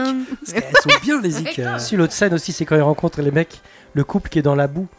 Et t'en as un qui a un discours politique absolument génial, qui défonce l'Angleterre. Grave. C'est absolument il y a énorme. toujours un mec qui joue une femme, tu sais, qui casse un, un chat. Qu'est-ce que vous faites Pareil, les chats, c'était repris par les nuls. Bah mais oui, grave. Le nombre de Mm. torgnoles Ah, qui se mais prennent, les ça, chats, c'est- atroce. C'est Ouais. clair. C'était une source d'inspiration pour beaucoup. euh, Ouais. Tout l'humour qu'on aime, quoi. Ils ont ouvert une porte. Bon, bah, écoutez. Il rentre. Sacré Ça Graal. rentre de Je pense l'anglais. que c'était une C'est bon, ça. évidence. Euh, un film anglais, c'est vrai, c'est euh, et un Monty Python, euh, ça fait plaisir. euh. donc il rentre directement en 31e euh, dans, dans la vidéothèque. Bon, ça semblait quand même une évidence. hein. On oui, je était pense. pas mal élevé à ça. Et puis, euh, et puis bon, Ouais. voilà, hein, donc très très grand film de l'année 1975. Encore. un. Une, une évidence. Cette année est folle. Euh, Nif, un Non, mais je veux bien. Alors, de quoi allons-nous parler? Eh bien, nous allons parler. Le vieux fusil. Non, mais il y a les petites photos sur les lignes. Le vieux fusil. Ah ouais, c'est classe. Ouais, C'était notre doublon. Oui, voilà. Ah, c'est le doublon C'est le fameux doublon. Il est sorti. Vous allez faire à deux voix? Non, non, non, non, je te laisse. Donc un film de Robert Enrico, avec non pas Yves Montand, qui devait être pour le rôle, non pas Lino Ventura, mais Philippe Noiret. Encore lui. Il Un était dans toutes les shortlists euh, Eh oui. en 75, hein, Lino. Un de ses plus beaux rôles avec un Cinéma Paradiso, on en a déjà parlé, et la belle et incroyable Romy Schneider. Et Jean Bouise, excellent toujours dans les seconds rôles. Jean Bouise. Donc le pitch, le vieux fusil, suit donc euh, Jean Dandieu, un chirurgien honnête et pacifiste, qui mène une vie tranquille avec Clara et leur fille Florence. Cependant, l'invasion allemande survit en France lors de la Seconde Guerre mondiale. Un incident qui bouleverse la famille de Julien, ainsi que Julien lui-même.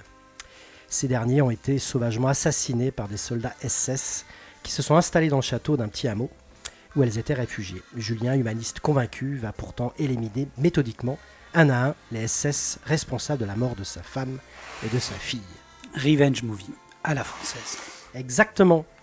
Euh, alors, c'est un film, moi, qui m'a énormément touché quand j'étais petit, mais vraiment très très fort.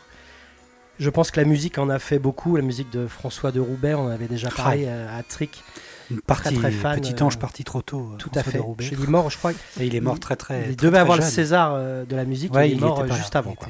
Dans un accident de plongée euh, terrible. Exactement.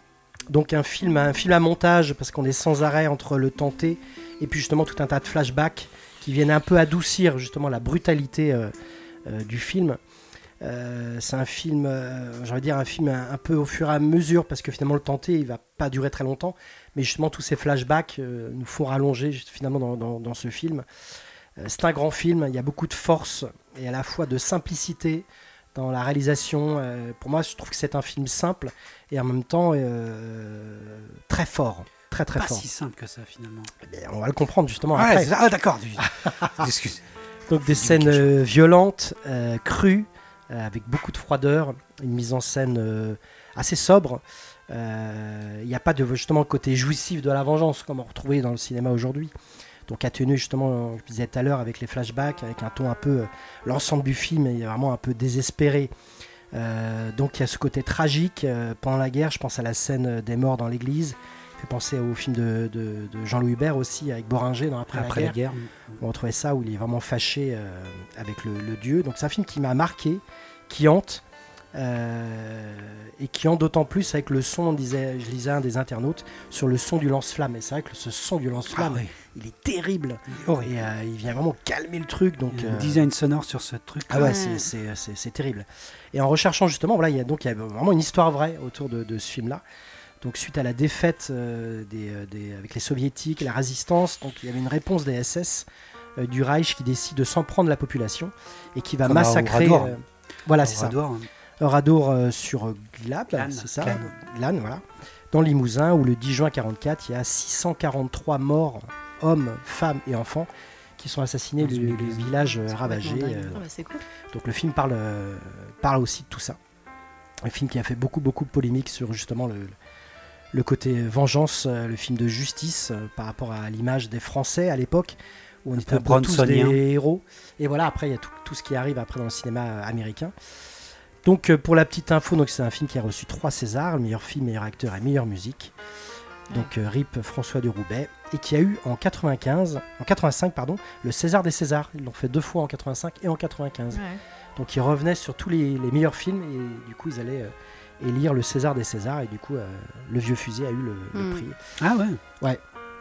Et voilà juste pour finir, juste la, la version 4K aujourd'hui entièrement numérisée en HDR par chez Eclair est absolument euh, somptueuse. Euh, voilà le film est vraiment d'un- d'une qualité incroyable. Ouais.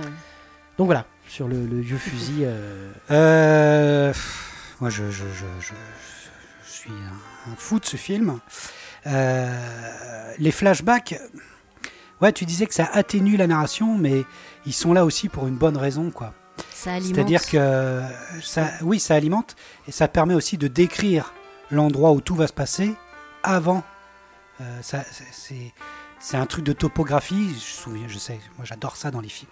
Quand on, je comprends bien où ça se passe, comment les lieux sont faits. Les flashbacks permettent de voir comment est conçu le château, quelle ouais, pièce il a, il le fameux, rôle, le fameux miroir sans teint, le, euh, euh, le- le, le vieux fusil est présenté aussi par un vieux souvenir de, du- du- du- bah, de, de la tuerie d'un sanglier et tu vois c'est ça, la Mm. mort du sanglier je pense qu'ils ont tué un sanglier pour de vrai avec un fusil c'est trash mais, euh, mais en même temps ça te donne la puissance du fusil quoi c'est un vieux pétoir mais alors euh, ça envoie quand même euh, un gros gros truc et puis surtout il y a cette histoire d'amour avec Romy Schneider enfin, je sais pas, enfin, moi je comprends les réals. De voir filmer cette femme-là, Ouais. pour moi, c'est l'incarnation de la beauté sur Terre. Tu passes ton, moi j'a- j'aurais rencontré cette fille, j'aurais passé mon temps à la regarder. Et d'ailleurs, tu as une longue Oh. scène où il ne lui dit rien, il ne fait que la regarder. Et elle, elle n'arrête pas de dire quoi, beau. quoi, mais quoi, parle, parle. Il ne peut que la regarder. Elle est magnifique, elle est divinement belle. Et surtout, en fait, il y a quelque chose qui est assez euh, intéressant aussi à l'intérieur du film, c'est qu'à aucun moment, euh, Noiret n'est présenté comme un personnage positif. C'est pas un personnage positif. C'est un notable. C'est un chirurgien, un peu de pleutre, qui au début de la guerre, en fait, ne veut pas s'engager, ne veut pas, euh, voilà, euh, soigner des résistants. Ouh là là, c'est prendre des risques. Il serait plutôt d'accord pour qu'on on les enlève de l'hôpital. Il va être, il va être impliqué dans l'histoire parce qu'il est impliqué personnellement, parce qu'on a, on a, on a brûlé sa femme et sa fille, quoi. Et du coup, très réaliste, du coup. oui, oui, c'est ça. C'est très réaliste, mais aussi, et même le fait qu'il soit avec Romy Schneider. C'est dur ce qu'il entend. C'est-à-dire qu'il y a plein de moments où il est conscient qu'il n'a pas, euh, il n'a pas le charisme et la beauté qui justifieraient d'avoir une femme pareille. Il l'a parce parce que c'est un temps de guerre, et elle accepte de l'épouser parce qu'on est dans un temps particulier, et peut-être qu'il l'aurait, qu'il perdu ensuite après la guerre.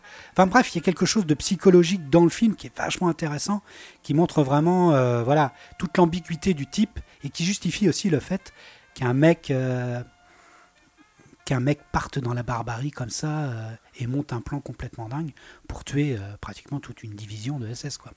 Et, ça, moi je trouve ça assez fabuleux. J'adore ce film-là et j'arrive pas à comprendre comment ce type, Robert Enrico, a réussi à, à- à réaliser un bijou pareil parce que quand tu vois le reste de sa filmo, bon, il y a pas, il y a si, il y a les grandes gueules qui est Oui, un ce que film j'allais dire. fabuleux, mais à part ça, il Oui, n'y a pas vrai. grand chose, grand chose. Hein. C'est vraiment un coup de, un coup de génie. J'a- J'adore ce film, c'est, c'est fabuleux. Nif, tu l'as vu? Non. Non, t'as pas vu? Voilà. Euh, Molécule, tu l'as Bah vu ouais, ouais, moi, je, bah oui, moi je, en fait c'est marrant parce que je l'ai, quand j'ai regardé du coup dans cette liste de, de films de 75, dès que je l'ai vu, je me suis dit non mais forcément. Et en fait, je m'étais toujours dit, euh, j'ai vu une seule fois ce film, il m'a marqué, mais euh, c'est un truc de ouf. euh, les scènes, les, enfin, j'ai des flashs d'expression de ce visuel, ce château, Romy Schneider forcément. Mais je m'étais juré que jamais plus, par contre, je ne reverrai ce film parce qu'il m'a Ouais. démoli quoi. Et quand je l'ai vu, j'ai trouvé ça bizarre de le choisir tout de suite et je me suis dit ok, c'est peut-être le moment justement où je vais le revoir. Je l'ai revu, j'ai été démolie à nouveau, je me suis re-rappelé pourquoi il m'avait marqué autant. Bon voilà, c'est pour tout ce que vous avez dit, c'est remarquable de de, euh, de- d'images, de, euh, ces flashbacks. Je sais pas pourquoi ils sont malaisants, enfin ils me mettent mal en fait, Oui, voilà, parce qu'on retrouve, il y a un truc malaisant. Je sais pas, il y a une ambiance effectivement où Ouais, mais qui dis, fait un euh, peu de toc aussi. ouais, c'est ça. commencer par l'image du générique où on les voit tous qui a, les trois gêné beaucoup de gens. Ouais. avec la musique très très. la scène euh, du vélo, elle gêne beaucoup de c'est trop quoi, presque. Mm, ouais, c'est presque ça, trop. C'est, c'est Et gênant. je en pense qu'il y a aussi quelque part une forme de critique aussi Hmm. en sous-bassement de sa Après, vision à lui, vision à moi, euh, de, de ouais, la classe moyenne, de Mm. la famille parfaite, euh, qui, euh, qui serait un peu égratignée Ouais, à travers ça. C'est-à-dire parce que c'est aussi cette classe moyenne-là qui, euh, qui se dit je fais pas de Qui a politique, quand même fait un je peu de la merde. pas, euh, je, je- voilà, Mm. je, je regarde les choses de loin, je, voilà, je suis dans ma maison et, euh, et je m'occupe pas de- des grands mouvements de l'histoire parce que c'est Mm. ça un peu au début, les premières scènes à l'hôpital. Ce qui en fait un bon personnage finalement. Ouais, Tout bah à oui, fait. Un résistant ou un collabo. euh, Hyper ouais. intéressant et beaucoup plus intéressant qu'un simple Charles Bronson. Quoi. On n'est Mm. pas du tout dans la même, Ouais, ouais, dans la même tout. catégorie. Quoi. Non, puis justement, parce que joué par lui, euh, il tient bien ce rôle, quoi. C'est, euh, et cette barbarie, en fait, quoi. C'est une barbarie. Donc, effectivement, moi, ça me re-questionne sur cette idée de vengeance que je cautionne pas. Il y a des films qui m'ont choqué, qui m'ont énervé parce qu'il y avait cette histoire de vengeance. Et en même temps, justement, je trouve que ça alimente ces flashbacks aussi. L'amour qu'il lui porte, c'est presque des, il l'idolâtre, en fait. Euh, euh, c'est pour ça que c'est un peu malaisant. Et du coup, ça, ça alimente ce truc de vengeance où, euh, où on part sur le fil comme lui, en fait, avec avoir Bah, ce- ce- ce- cette envie de. de- En fait, il est dans une forme de maîtrise. Il maîtrise les choses de par son, son taf et tout ça. Et elle, elle est dans quelque chose de très très libre. Ouais. Et du coup, le fait qu'il maîtrise, qu'il maîtrise, qu'il maîtrise, et à un moment, il lâche tout jusqu'à la vengeance et tout ça. De par son, son, son métier et tout ça, je, par l'écriture, je la trouve vraiment. euh. Ça marche quoi. Ouais. Carrément. Parce qu'il y a même quelque chose d'un peu bizarre dans le fait que la mort de l'enfant, en fait, au bout d'un moment, devient presque Ouais, secondaire. il vient de... Oui, carrément. c'est là où Et ça tu aussi, c'est qu'il y a un malaisant. truc pas ouais. net dans sa tête de base. Ouais, ouais, dans son Et mode la de dernière scène qui raconte comment il l'a demandé en mariage révèle quand même quelque chose qui n'est Ouais. pas normal. C'était très compliqué sur le tournage d'ailleurs, entre Philippe Noiret et euh, Romy Schneider. Ah bon? Ouais, la première fois, Romy Schneider est arrivé en retard à la première lecture. Et euh, Philippe Noiret euh, lui a dit Ah. voilà, tu fais ta diva, bah moi, c'est. Faut que je Ouais, me casse. et il s'est barré. Ah merde Ouais. Ok. Quand ils se sont revus après sur le plateau et tout, c'est un peu tendu. Mais Quoi. comment cette femme imprimait la péloche, c'est un truc de ma poule. Quoi. Mm. quelle Mais on Quelle pourra en parler beauté, pendant des heures. elle est trop belle. Quand elle se retourne, moi, c'est. Il suffit qu'elle se retourne par-dessus son épaule pour que je sois mais, complètement au sol, claqué au sol. Donc même Bref. si Alors, il m'a bon, complètement bouleversé, moi j'y serais sur quatre chapeaux. pas prête tout de suite à le regarder. Oui, bah peut-être. moi, des meurtres d'enf- d'enfants, ça me, me tente à fond. hein, euh, ça me tente grave. Bah, je l'ai noté parce que c'est mes devoirs, mais euh, là, vous me faites bien yesh quand même. hein. Vous faites bien yesh. Prends ton temps, prends Ouais, ton temps. ouais, ouais, Rien de, de, de- Voilà. Mais c'est c'est vrai que ce film est étonnant, quoi. Mm. moi, je- c'est vraiment un moment de grâce, quoi. C'est. euh, Le film est vraiment puissant. Tu le regardes encore maintenant, il est Mm. toujours aussi puissant. C'est un Mm. film quand même assez incroyable. Bref, bon, le vieux fusil. Ok, c'est noté. Un jour, peut-être. Pour Nif, euh, on verra. En tout cas, il, Mhm. a, il est bien parti. Euh, À toi bon, de piocher. Allez, je vais piocher. Allons, allons.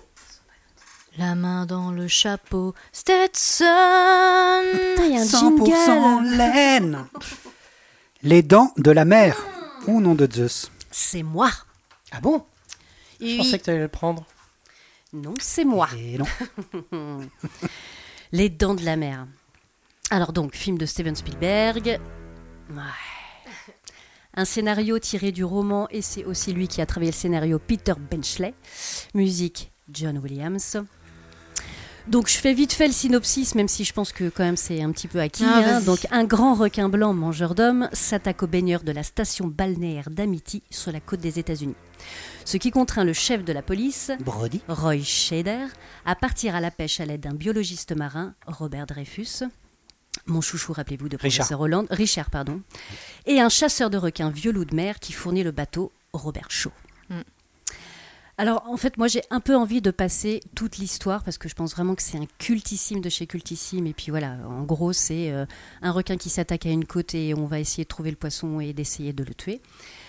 Mais euh, du coup, je me suis amusée à faire un peu plein de trucs, peut-être qu'on ne sait pas forcément sur euh, le film, sur Du euh, fun Des Du fun facts, des fun fact, facts, des des fun fun facts.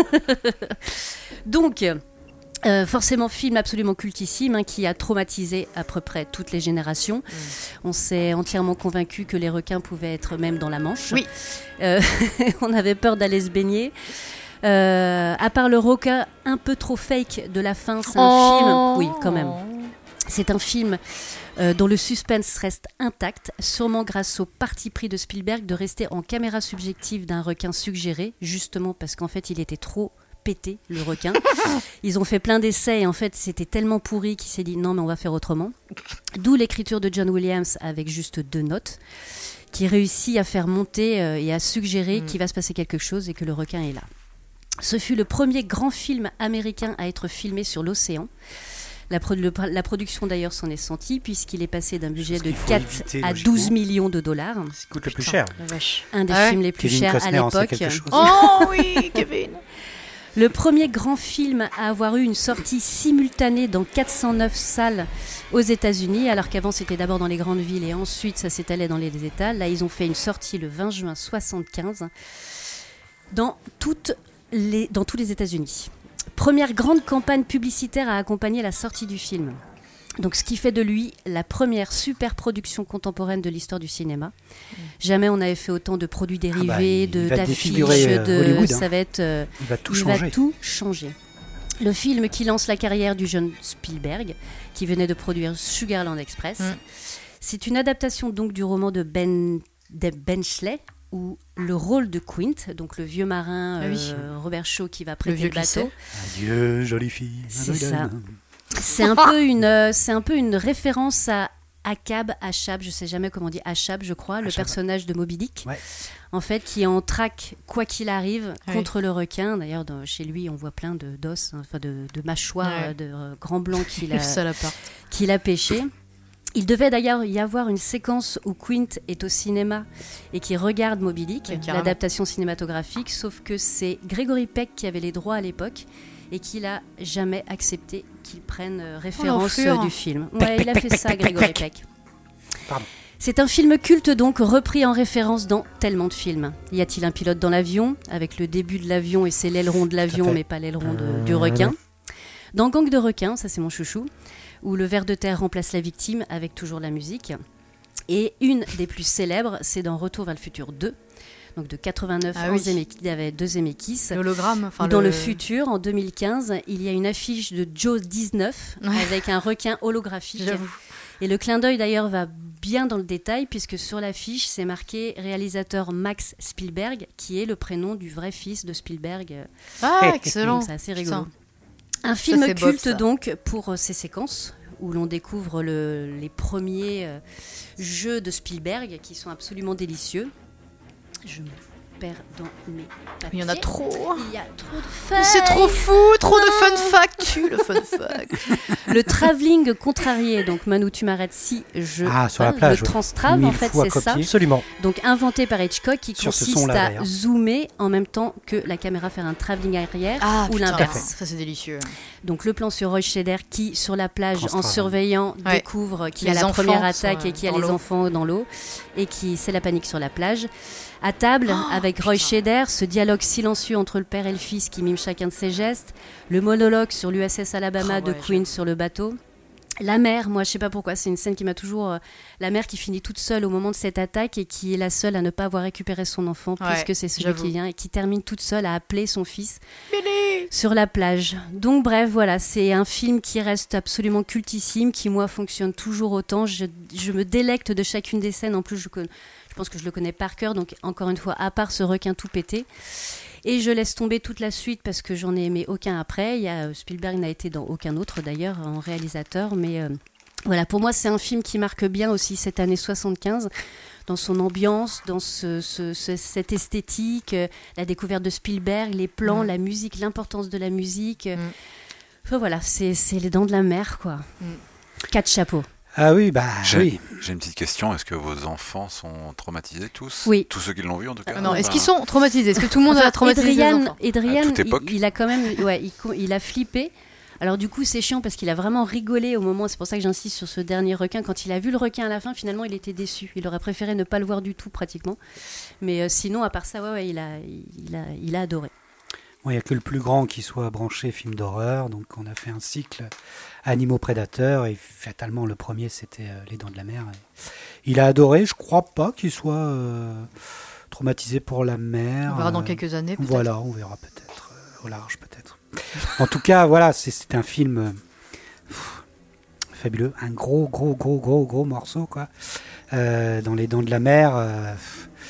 Attends, juste pour le suspense, ce serait potentiellement notre premier Spielberg? Non, on a duel. On a duel. Ah, on a duel. On a, on a un On Spielberg. fait dans l'ordre, c'est bien. C'est bien, on fait dans l'ordre. C'est bien, c'est très bien. Ben, on n'a pas, oui. On a... Express était sorti avant. après, non, on en a plus. parlé un petit peu, mais, Mais, il est euh, jamais sorti. Personne. l'a ouais, il est pas sorti, Non, mais- non, non. Euh, à savoir dans la chronologie s'il était avant ou Ah, après avant, Les ouais. Dents de la Mer. C'est Et avant. Poltergeist, Avant. on n'a jamais parlé. Ah, bah non, c'est parce allez, que- ça Oh. va. ça va. Donc ouais, c'est c'est un film fabuleux. Moi, il y a tellement de, de techniques à euh, utiliser. euh, moi, j'adore la technique des barils, par exemple. Ouais. La technique des Pour barils qu'il est là. qui- avec la musique de Williams, c'est fabuleux. Ça donne un effet de suspense incroyable sans qu'on ait besoin de le voir. Euh, rien qu'à la vitesse où vont les bidons, que les bidons replongent, ça t'effraie, Ah, comme. Quint s'est effrayé, Ouais, puisqu'on se rend compte de la force de l'animal. La musique fait des- beaucoup. Des ouais. techniques euh, Mm. détournées pour pouvoir euh, effrayer, c'est- une vraie leçon à tout point. Euh, tu parlais de la scène de l'enfant qui imite son père euh, au moment où Brody est complètement voilà, au quatrième dessous parce qu'il a et l'enfant est mort sur la plage. Et euh, c'est marrant parce que on a, j'ai revu euh, Indiana Jones et le Temple maudit, et tu as cette, une même scène un peu comme ça entre à fait. 2001 et, euh, et, Absolument. euh, et Indiana Jones Ah. euh, qui l'imite en mettant ses mains comme ça Hmm. quand ils sont dans la tribune. Petite rêve. Ah oui. Et c'est une petite autoref. euh, Mm. donc, euh, Mm. euh, pff, pour moi, tout, tout est génial dans les, Dents- les Dents de la Mer, l'écriture des personnages. euh, Mm. euh, le personnage de Richard Dreyfus est vachement intéressant aussi. Tout l'utilisation du chant contre chant. Enfin, t'as l'impression Mm. d'un mec euh, Spielberg qui s'était fait la main sur des séries avant en tournant, en s'imposant dans les studios. euh, euh, de, de- de- d'Universal, Paramount, euh, pour Mm. pouvoir euh, se faire la main sur des Colombo ou sur d'autres séries. Tu sens qu'il voilà, il a tellement faim qu'il est, il est prêt. quoi. Euh, Il y a plein de techniques qu'on avait vues dans Duel quand on avait parlé de- du film euh, génial, son premier film qui était à la base d'un téléfilm, Téléfilm. qui est sorti au cinéma en Europe. Euh, il utilise pareil, la même chose, hein, Mm. le gros camion, sauf que là, le gros camion, on le voit. Mhm. Là, on le voit pas. C'est même la façon dont le requin arrache le quai avec ces deux mecs qui essayent de le pêcher euh, en sauvage vite fait euh, au bord du quai.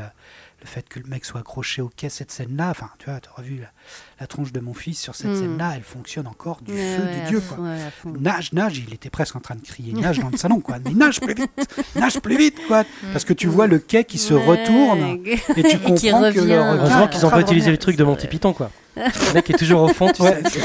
corde. nage, nage, nage. Le chant contre chant interminable. Bref, enfin, je sais pas, c'est une leçon, Les Dents de la Mer, c'est incroyable. Et puis la musique de Williams, c'est un chef-d'œuvre. Oui. C'est- Ouais. C'est Clairement. fou, cette, ces musiques, euh, toute la musique, quand tu la deuxième partie du film, quand ils sont que en bateau, euh, c'est une musique très, euh, très aventure, tu vois, Mm. très romanesque, Mm. avec des moments un peu même comiques euh, quand il se raconte, euh, il se montre ses cicatrices, euh, allant toujours plus loin entre Richard Dreyfus et, et Robert Shaw, et que timidement derrière, Mm. tu as Captain Brody qui, qui, qui soulève juste pour regarder sa cicatrice de l'appendicite. en disant, bon, je vais pas montrer celle-là. Enfin, c'est- c'est une telle leçon, les dents de la mer. Enfin bon, voilà. Bah, La musique, oui, ça fait partie intégralement du personnage du requin. Enfin, je veux dire, ça, ça fait partie de la personnification du requin, Ouais, clairement. puis ils ont Et encore les thèmes, les fameux thèmes un appui. musicaux, encore une fois, qui ont disparu. euh, pour, de- euh, Bah oui, oui, qu'on voit très peu, quoi. Ouais. Et du coup, ça s'est vraiment fait, en plus, encore une fois, quand euh, logiquement le requin à la, à la base devait apparaître à toutes les attaques. Et Mm. vu qu'ils étaient tout pétés, euh, c'est ensemble avec Spielberg a été voir John Williams en disant bon, voilà, on va partir sur de la suggestion. Et par contre, Mm. il faut un thème fort pour, euh, pour euh, arriver. Donc c'est mi fa, je crois, les deux notes. Mm. C'est deux notes crescendo qui montent. Qui vont être C'est un truc réutilisés dans le, le- la musique du journal de 20 heures Oui, de TF1, oui, ouais, qui osé, réutilise cet effet anxiogène. Quand on décortique bien la musique euh, du, du journal de 20 heures, ils réutilisent ce côté anxiogène euh, Mm. pour bien te mettre des gens en condition de, Mm. de, de- de stress euh, avant même les titres du journal, quoi. Et la vision de Claire Chazal. Et par rapport d'ailleurs au livre, c'est marrant, le seul personnage qu'ils n'ont pas creusé, c'est la femme de Brody. euh, qui devait tenir un rôle plus important parce qu'il y a une amourette avec le biologiste euh, Matt Hopper euh, Ah, qui était consultant qui en fait lui est amoureux de Mm. la femme et ils ont une aventure ensemble parce qu'en fait le, le, le, le couple est un peu sur le déclin enfin ça Ah, se dans passe le mal. bouquin, Dans. Ah le oui, bouquin, à la Ah, base ouais Ah ouais, alors que dans l'histoire ils sont complètement passés euh, à côté euh, la Ouais. femme est juste là euh, tranquille Pourtant, elle a deux ou trois scènes assez marrantes, comme la, Mm. la scène du bateau euh, où ils disaient Ouais, tu- ils sont sur le bord du quai, ils peuvent jouer dans oui le bateau. vas-y Puis elle jette un coup d'œil sur les, les bouquins qu'il est en train de lire Brody. euh, Mm. revenez les enfants Sortez tout de suite de cette. de C'est cette- génial. Ah, c'est tellement bien vu. Ouais, génial. des choses à rajouter? Qu'est-ce que je pourrais rajouter à part le fait Je pense qu'il invente quelque chose, hein, Spielberg. Il invente le blockbuster. On Oui, parlait de technique, on parlait d'accompagnement avec la musique. On parlait. Pour moi, c'est une attraction. Il invente ce cinéma-là. Le cinéma. L'année on- prochaine, Lucas enfonce le clou Voilà, avec c'est Star ça. Wars. mais- Exactement. Deux ans après. En fait, il, quelque il détient le blockbuster pendant deux ans C'est parce ça. que Star Wars arrive deux ans après. Exactement. T'es plongé dans quelque chose. T'es pas lâché. Il fait monter le cinéma d'un cran avec quelque chose de très très maîtrisé. Donc euh, effectivement, donc, dans la mer, il y a tout hein, qui a été repris euh, dix mille fois. Et euh, le film, alors, euh, parlait de la- du fameux requin. Alors c'est marrant, en plus, moi personnellement, c'est pas un film, c'est- ça m'a jamais fait peur, le- les dons de la mer. Bizarrement, tu vois, euh, jamais été. Bon, pourtant, j'ai peur de l'eau de ouf, mais bon, le requin. euh, voilà. mais, euh, mais effectivement, c'est tout ce qui accompagne. Alors c'est marrant parce qu'encore aujourd'hui, quand tu regardes les blockbusters, tu retrouves toutes les recettes et tout est dans les dents de la mer. Quoi. Mm. Les personnages, le petit moment où ça va parler. euh, un peu de leur life, euh, euh, le truc à la nana, les enfants, euh, le chien, enfin voilà, et tu retrouves vraiment toute la panoplie Mhm. voilà, du, du blockbuster quoi. Donc non pour ça voilà et pour l'inventivité et tout ça effectivement c'est un, un grand grand film, un film culte avec une, une- une version euh, 4K assez incroyable. et vraiment quand tu regardes le plan, le fameux plan du port quand ils reviennent avec le, le- ils sont tous Ouais, à l'impression d'avoir ouais. Toute cette scène dans le, dans le port, l'image elle est incroyable, la lumière est superbe. euh, T'as agrandi toujours ton portefeuille d'action chez Amazon. euh. absolument. La version 4K achetée, elle vient de sortir. Ah c'est fabuleux, fabuleux, fabuleux. Non. Nif Bah oui, oui, bah tu parlais du, du, euh, du, du requin pété, ça me fait penser à notre voyage euh, aux États-Unis où on avait, on avait vu le. Oui, vous avez Du été coup, au euh, studio Universal. Bah oui, on a vu. Et du coup, on, passe, on est passé à côté d'un lac où effectivement il y avait un requin pété. Mais alors là, c'était bien, bien pété euh, de ouf euh, avec des petits, c'était une sorte d'animatronics avec euh, des explosions euh, de feu. euh, donc ça c'était quand même très très drôle. c'est juste le petit clin d'œil. ah, vous avez vu les dents de la merde, c'est trop cool.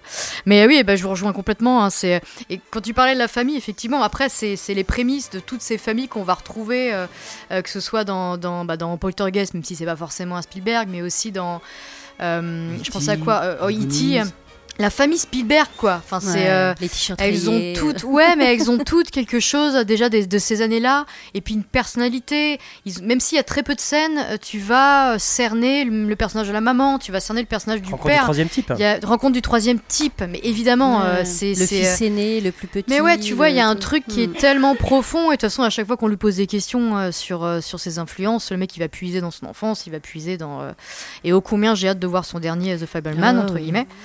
Euh, Il fait et vraiment puis, le euh, bilan de tout ça, justement. mais ouais, mais complètement. euh, Ouais, ouais, non, mais il va falloir que je me prépare. hein, Ouais, moi ça. Euh, et puis cette intro, hein. cette intro ô combien Ouais. a été recopiée, parodiée euh, ce- de ce couple qui partent euh, au départ pour s'encanailler bain de minuit. et qui finissent en bain de minuit euh, meurtrier. Euh, ça, c'est cette intro. Moi, je me lasse pas de la regarder, quoi. C'est c'est utilisation parfait, de la quoi. Mais ouais, la, mais cloche euh, la, la- la cloche sur la bouée, grave. qui fait penser un peu à la cloche de, de Sergio Leone. Sergio Leone au début, très peu de choses, vraiment du. euh, Ouais, ouais, grave. sonner en permanence. Tu sais qu'il va arriver quelque chose, tu sais de quoi ça parle, l'affiche elle est parlante, tu sais de quoi, tu sais, tu sais où ça va arriver, hein. et tout ça dans une espèce de crépuscule. euh, Non, cette intro elle est incroyable. Euh, que dire d'autre C'est, oui, pour moi c'est un catch chapeau aussi. euh, ça sera encore une grande lignée des Spielberg, j'espère. Euh, voilà. Je pense, hein, il y, aura, il y aura quand même Oh oui, quelques oui, titres oui, qui on va y revenir. pourraient faire l'infini. consensus, je pense. En tout cas, celui-là, c'est cool. Mm. C'est cool, c'est cool. euh, Et encore c'est bien parce que- 75, quoi. C'est pas fou des- cette Ouais, année. fou. hein. Ouais, et puis on n'a pas de, oui, on n'a pas tant de films d'horreur que ça, donc euh, c'est bien. Euh, Pourtant, on en bouffe du film d'horreur. Ouais. Pourtant, on en bouffe, mais on n'avait que Scream, donc euh, Oui. on a que. Ah, Oui, Massacre, on on Non, Il n'est pas rentré Massacre, Massacre. Il n'y a pas Poltergeist. Massacre non plus. Alors, un dernier petit film. Massacre non plus. Et Alien non plus. Allez, Et, j'y vais. euh, Bah, Alien, ouais, c'est compliqué. Allez, pioche. Que des dossiers tout ça. hein. un petit dernier. Bon, allez, là, j'ai un peu de chance quand même, merde. Oh, Fanny. Non. Mais sinon, je peux en prendre un autre. Merde, c'est pas Merde. c'est Ah c'est non. toi. Ben oui. Oh merde. Oh non. Je peux aller vite. Ah, bah non, c'est pas Je peux aller vite. Euh, c'est pas parce qu'on a rien à dire qu'il faut fermer sa gueule. Ah. Je vais aller vite. Qu'est-ce que c'est? Qu'est-ce que c'est? Tu l'as pas vu? Ah non, non, je Ah, Si peut-être qu'en entendant le scénario, tu vas peut-être te souvenir. Ah ouais? Alors, Ah, c'est Dick. ouais, c'est clair, c'est Où est-ce tellement qu'on va? Où est-ce qu'on va? Non. Je sais pas, je ne sais pas. je vais passer pour un boomer, mais je m'en fous. c'est des films pour moi qui, euh, qui pesaient dans ma vidéothèque. Euh, à l'époque, il n'y avait pas de, fla- pas de plateforme, il n'y avait pas internet, il y avait seulement trois chaînes de télé. Ouais. Donc effectivement, on a bouffé du film, et celui-là, je l'ai regardé plusieurs fois. Donc c'est un film de, de Jacques Bernard qui avait fait le grand restaurant, mais c'est tout. Euh, Ah ouais, c'est c'est un- une idée. Une- bah, Le mec, pas- il a juste fait il ça, en a fait un paquet, mais, on va aller vers les Charlots et tout ça. Enfin, c'est chaud. Oh, ok. Donc c'est une idée ori- originale de Christian Clavier, Thierry Lhermitte et Jean Ah oui, Eh oui, eh oui, eh oui. Oh, Merci, merci. Donc euh, c'est adapté donc par euh, Jean Alain, à qui on doit les Fantomas, le Bossu, la soupe aux choux, C'est celui avec Madame Pipi. les chariots en folie, Ah oui. Oh Hibernatus, le capitaine, qui est scénariste. Et en plus c'est incroyable parce que ce, ce, ce, ce scénariste-là, de son vrai nom Jean-Marie Hunebelle, c'était le fils de André Hunebelle, qui a réalisé Fantomas. C'est incroyable. Et les films de KPD. Et voilà, Ouais, et en fait, et, et c'est incroyable. Euh, donc on a Michel Serrault, Jean Lefebvre, Bernard Blier, donc déjà pff, casting mais en or, et on a euh, Tila Shelton, euh, qui, Madame a, Pipi. qui a joué dans Tati Ah, Daniel putain. après. Donc on a Max et Riton, deux truands minables, qui volent des voitures pour le compte de Fano. Ils font preuve d'une telle maladresse que celle-ci songe à les renvoyer. Mais il a besoin d'eux pour une affaire importante, le cambriolage de la caisse de retraite de la SNCF. Déjà tout est dit. Pour mener à bien cette délicate opération, les trois lascars décident d'investir les toilettes d'une gare parisienne. En effet, les locaux jouxtent les sous-toits de l'immeuble où se trouvent les coffres contenant le magot. Pour pas venir à leur fin, les truands doivent trouver la vigilance de la dame pipi qui veille jalousement à la propreté et à la, respe- à la respectabilité des lieux. Donc c'est des dialogues qui font forcément penser à Audiard mais qui sont euh, énormes. Le jour où on mettra tous les cons dans un panier, tu seras pas assis sur le couvercle. Ça c'est juste énorme. Une des punchlines du film. Donc voilà, on est dans un, dans un film, voilà, c'est, euh, on est vraiment dans un truc très franchouillard, mais pour moi c'est très 70, je suis très fan. C'est-à-dire qu'on retrouve les, l'année 75. Je voulais en placer un pour marquer aussi euh, ce qu'on bouffait à, à cette époque-là. C'est là où ils se déguisent tout le temps. Et, Et voilà, le ils font que ça tout le C'est film. ça le génie. Allez, tout le voilà, génie voilà, du film. Ils croisent euh, Junio et tout. Et en fait, c'est comme un livre pour enfants, quoi. Ils C'est-à-dire doivent qu'on faire revoit, croire. on revoit. Le nouveau personnage. avec une mise en scène euh, comique. C'est Astérix, mais, quoi. C'est vraiment des maîtres de la. Et puis l'interprétation. Serrault, Lefebvre, le duo, il est absolument énorme. Blier qui est au-dessus. Fano qui est absolument incroyable. Le les cerveau. répliques, elles sont. mais c'est le cerveau. le mec, il, s'embrasse, quoi. C'est c'est, euh, c'est- c'est énorme. Interprétation de folie, c'est tellement drôle. Il y a vraiment une nostalgie vraiment des années 70 euh, qu'on retrouve vraiment dans, dans, dans les plans, dans, le, dans la musique, dans. euh, voilà, j'adore. Je suis fan. C'est pas parce qu'on a rien à dire qu'il faut appeler sa gueule. J'essaie de faire vite. Voilà, 75. Ouais, non, mais il est bien placé celui-là. Les petites Madeleines. Ouais, ouais. Euh, j'adore ce petite film aussi. Madeleine. Oh non. mais- Je ouais. l'adore, je l'adore. J'adore ce film. euh, J'ai rien à faire. C'est c'est c'est de la BD en fait. C'est comme c'est comme euh, ouais ouais c'est ça comme euh, comme du Spirou quoi comme quand tu lis un Spirou quoi c'est Mm. c'est tellement euh, fou c'est il se déguise tout le temps pour apparaître tout le temps ouais tu vois à peu près le pitch j'ai compris la l'idée, ouais. Ouais. Sauf qu'en fait, tu les reconnais à pendant chaque tout fois. le c'est du ça. film ils se déguisent en permanence pour être des personnes différentes qui vont juste pisser quoi et creuser un petit peu le temps de Ah ouais, là, joue le temps d'un gros caca. Et, euh. Il y a des scènes drôles quand Lefebvre il parle du peps. Tu sais, pour euh, choper des nanas. euh, ah oui toute une petite scène comme ça avec Cero, Cero qui est tellement drôle. Ouais, t'es quand même. euh, bon, euh, si on met le Jean Lefebvre à part, t'as quand même Serrault et, et Blier, t'es quand même dans de la dentelle. Au niveau, Ouais, ouais, bien au sûr. niveau Mm. humour, t'es quand même au top, quoi. Les deux ont pas tellement tourné ensemble, en plus, euh, Serrault. euh, Ah, et Blier. pourtant, Euh, et c'est- c'est c'est un truc de fou, quoi. Et- ouais, mais bon, c'est avec la musique de Vladimir Kosma, enfin bon, bref, c'est c'est un film, euh, oui, c'est un film totalement Madeleine. C'est le genre de truc oui, qui passait le mardi soir, quoi. C'est ça. Le mardi soir, Ou le dimanche soir. On avait le droit de rester le mardi dimanche soir. Non, mais le dimanche soir, on avait le- très Oui, peu ouais, c'est ça. le droit de rester. Mm. Mardi soir, on avait le droit de rester. C'était Caboucadin et puis euh, on avait le droit de tomber là-dessus. cartoon. Voilà, le mardi soir, on avait le droit. Mais du coup, euh, voilà, on tombait, on tombait sur ce film-là, et puis tu kiffais, quoi. Tu te tapais des bonnes barres de rire, et t'en parlais à la récré le lendemain, quoi. mm, C'est ça. Donc, euh, donc pour moi, voilà, c'est pas un chef-d'œuvre. Je Oui, voilà. pas quatre Oui, chapeaux. ça, pas pas chef Mais je lui en mets me faire trois parce ça. que Ouais, c'est ça, parce que le je cœur lui en mets trois parce qu'il y a mon cœur dedans. Ben oui, c'est ça. mon cœur Je, pareil, Je je, sais que Maître. Sega est assez friand aussi de cette. euh, Je l'ai pas vu, mais oui, je Ah pense bah, que à l'époque j'aurais été friand. Ah bah ouais, tu vas adorer. Tu l'as pas vu non plus? Non, je crois que celui-là. Ils ont fait une version 4K. Il a non. été Plaisir, regarde-le. Regarde-le un mardi soir. Il Ouais, est multi-rediffusé souvent. Enfin, il a été multi-rediffusé. Ah, c'est c'est vrai lourd. que maintenant, on, on le trouve moins facilement. ouais. Et c'était pas Audiard les, les dialogues? Non, c'était Ouais, pas un titre pareil aussi, de ouais. film, Ouais. ça fait vraiment Ouais. très. Ça appelle le Audiard, quoi. Mais euh, ouais, ouais, bon, bah voilà. C'est c'est de la Madeleine, euh, voilà. C'est un film. La Tu t'es fait plaisir, tu t'es fait plaisir. Ben Tu oui. nous as fait Mais plaisir. parce que pour 75, il fallait aussi raconter ça. Oui, bah oui. Puis on peut entendre du Cosma, c'est rare. On a, on a peu l'occasion d'entendre du Vladimir Cosma. Alors moi C'est du Gérard Calvi. Mais oui, c'est ça ce que j'allais dire, euh, c'est pas Cosma. Je crois pas que ce soit. Ouais, c'est c'est Cosma. très Aïe, aïe, cosmalien. aïe, Gérard aïe, qui a- aïe, Cosma. bah, C'était l'époque, quoi. C'est très Cosma. C'est pas. Audiard, c'est pas Cosma. Astérix et Obélix. C'est un wish. C'est du un discount, wish de- ouais. Oui, C'est du ça. Wish. C'est du Wish, comédie C'est du Wish. bon wish. Mais euh, ça fonctionne, c'est pas un Zidi non plus. Enfin, c'est, on, est, euh, on est quand même dans du. Voilà, bon, bref. Allez, Bon, Fanny, Fanny. Tire un de tes films là. Non, mais j'aime pas tirer par pitié en plus. Ah non, Oh, mais non je, C'était préfère, je moi- préfère arrêter c'était moi Oh la non. dernière fois. Non. Tout Je ton Je travail. c'est dingue quand même. J'espère que c'est pas moi quand même. La course de la mort de l'an 2000. Ah, ça c'est pour toi. Oh, grandiose, film culte. Exactement, bah, ça me fait Avec plaisir. Si c'est sincère, c'est- ça me fait C'est plaisir. avec l'imageur, c'est ça Là, tu vois, J'ai faillet de l'offrir à Hugo à Noël qui essaie de trouver une BO, qui suit un aussi. peu, qui se dit Ouais. est-ce que ça existe vraiment? Bien sûr que ça existe et c'est énorme, mon petit pote. Moi je l'ai vu tout à l'heure. La course de la mort de l'an 2000 où le futur ça craint quand t'as pas ton permis. Oh putain. Un film de Paul Bartel, une production Roger Corman. Roger Corman. Eh oui. Avec David Carradine en Frankenstein, Ah, David Carradine. Sylvester Stallone en Machine Gun Joe Viterbo et Simon Griffiths, Annie Smith. Le film se déroule en l'an 2000, dans un futur alternatif après Comme le crash mondial de 1979 et la prise de pouvoir par Monsieur Président, chef du parti unique régnant désormais sur l'ensemble de la Terre. L'événement sportif majeur est désormais la course automobile transcontinentale, un jeu de télé-réalité où cinq bolides partis de la côte est des États-Unis doivent rejoindre New Los Angeles en Californie sur trois jours, en marquant le maximum de points en écrasant des gens vivants. Yes C'est la journée de l'euthanasie, la course que le voir, monde entier attend. Exactement.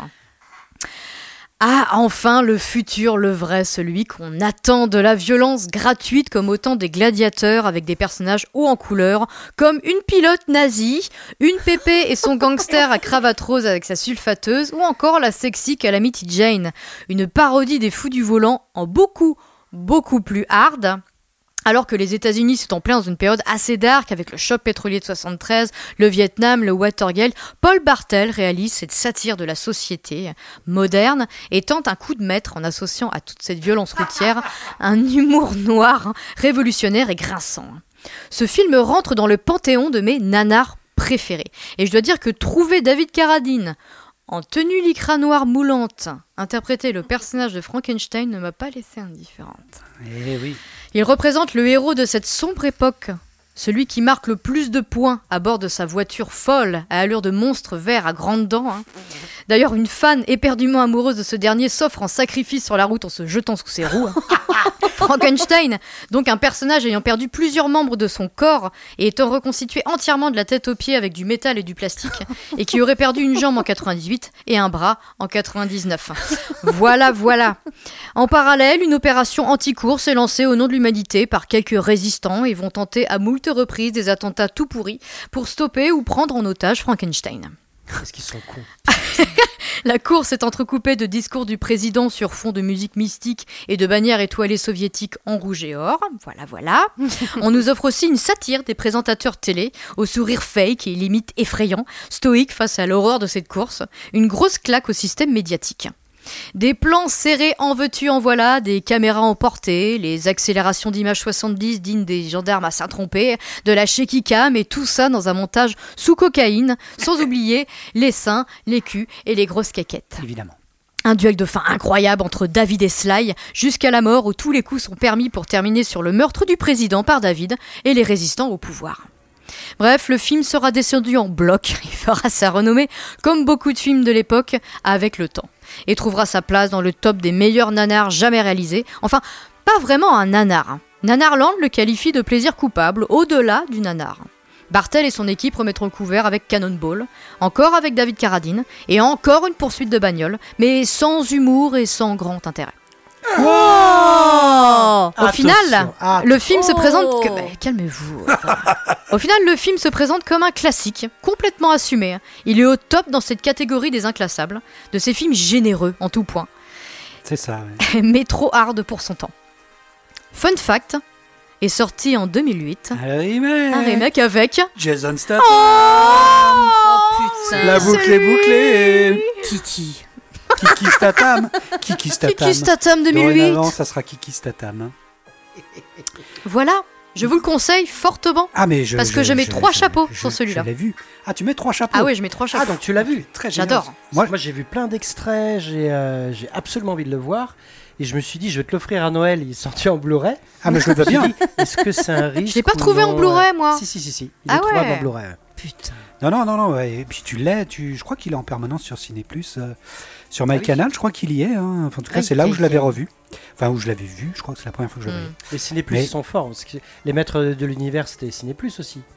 Euh, je crois que c'était au CS qu'il l'a eu, mais ils Ah, l'ont ils- ils vite enlevé. hein. Ah oui ils l'ont trop vite enlevé, euh, les maîtres de l'univers. Mais, mais oui, oui, oui, on est, tu, t'as tout dit, c'est vraiment du nanar euh, Oui. qui va au-delà, c'est-à-dire du, plaisir coupable, Ouais. qui devient un guilty pleasure, parce que c'est vrai qu'il est tellement fou, Très drôle. tellement drôle, drôle. mais. euh, Et puis, euh, ouais, euh, Sly qui, qui, qui commence un peu sa carrière. euh, qui tente des choses. qui tente des choses. euh, David Carradine qui était euh, déjà sur Qui sa était série. sexy. euh, il, déjà, il était déjà sur dans Kung Fu la série. Je sais plus s'il était Ah, déjà dans peut-être. Kung Fu. Ah, pas sûr, hein, parce qu'il est quand même très jeune. Hein. juste Il y avant. avait Ouais, déjà un peu de hype. ouais, ouais. Et euh, Bah, et puis bah, ça annonce tous les films post-apo finalement. Un petit C'est un film qui suit un peu les plâtres, difficilement, très très mal, mais qui en devient très très drôle quoi, parce que c'est Il est tellement vraiment très too drôle. much à, à tout point. Après, euh, Mais c'est assumé. moi j'adore Cannonball, hein. attention, il y a Jackie Oui, Chan alors attention là-dessus. Ah, hein, ça euh, va. pour rebondir. un euh, petit peu. Euh. Il y avait Roger Moore aussi. Ouais, Roger Moore, Burt Reynolds. Non, mais euh, Cannonball, il y a même Frank. Sinatra. hein. Enfin, bon, c'est- fou, hein, tout le monde qui Vous voyez la course de la mort de l'an 2000. Mais, euh, mais oui, oui, oui, c'est moi ça m'a fait très drôle. Alors peut-être, j'irai peut-être pas jusqu'à trois chapeaux, je m'arrêterai à un chapeau melon, ce qui est quand même déjà bien Pas mal, payé c'est pas mal. pour un mal. film qui est nanar. vraiment tout pété de ouf, mais qui est, euh, mais qui, qui, qui se laisse regarder et puis bah avec le regard de maintenant, tu rigoles, euh, tous les événements avec les dates, les trucs comme ça, bon, forcément ça te fait rigoler maintenant qu'on est en 2023. Il, est encore plus drôle maintenant. Ah, c'est c'est un scénario de- d'enfant quoi.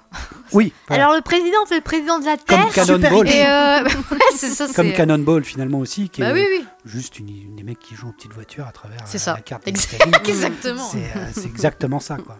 Mais oui, oui, oui, tout à fait. Je, je te rejoins tout à fait dans tout ce que tu as dit. Le nanar guilty pleasure. euh, Parce que je ne le connaissais pas. Et en 75, je voulais, je voulais une casserole. Et du coup, j'ai pris ce film-là euh, avant de le voir. Je l'ai acheté et on l'a Ah, regardé il y a trois est jours. tellement génial. Et on était mort de rire. On a trop adoré. Mm, Ah bon. ouais. Sincèrement. Très bien, je le note. Je le note. Et du coup, tu l'as maintenant dans ta vidéothèque Ah, Ok, très bien, Mm. cool. Cool, cool, cool. c'est bien joué, c'est bien joué ça.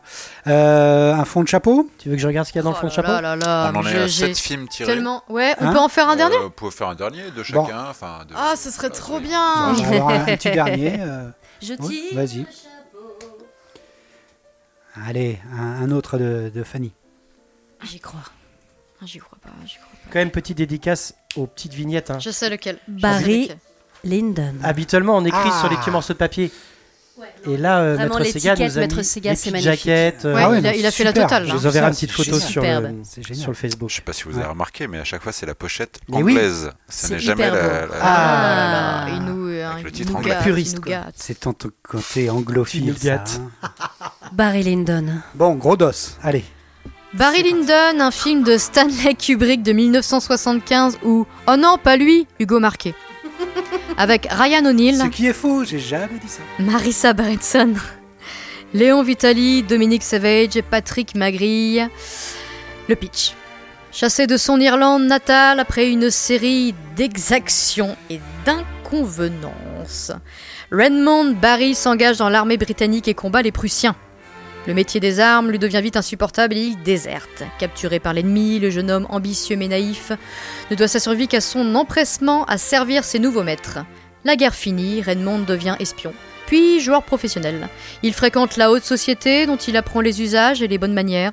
Ce talent lui permet de conquérir le cœur d'une jeune veuve, la comtesse de Lyndon, dont le fils, Lord Bollingdon, lui voue bientôt la plus vive animosité. C'est un biopic sur la vie de Barry. Les biopics sont souvent sur la vie de personnages célèbres. Ici, on parle d'un homme ordinaire qui vit des choses extraordinaires et qui, la plupart du temps, le subit, entre guillemets. Le film se divise en deux parties et un épilogue. Alors qu'il ne, parvient pas à convaincre les studios de production de la rentabilité d'un grand film sur Napoléon, Stanley Kubrick adapte Mémoire de Barry Lyndon de William Makepeace Thackeray Ah, pour réaliser un film de moindre envergure sur la même époque. Malheureusement, c'est un échec commercial pour Stan.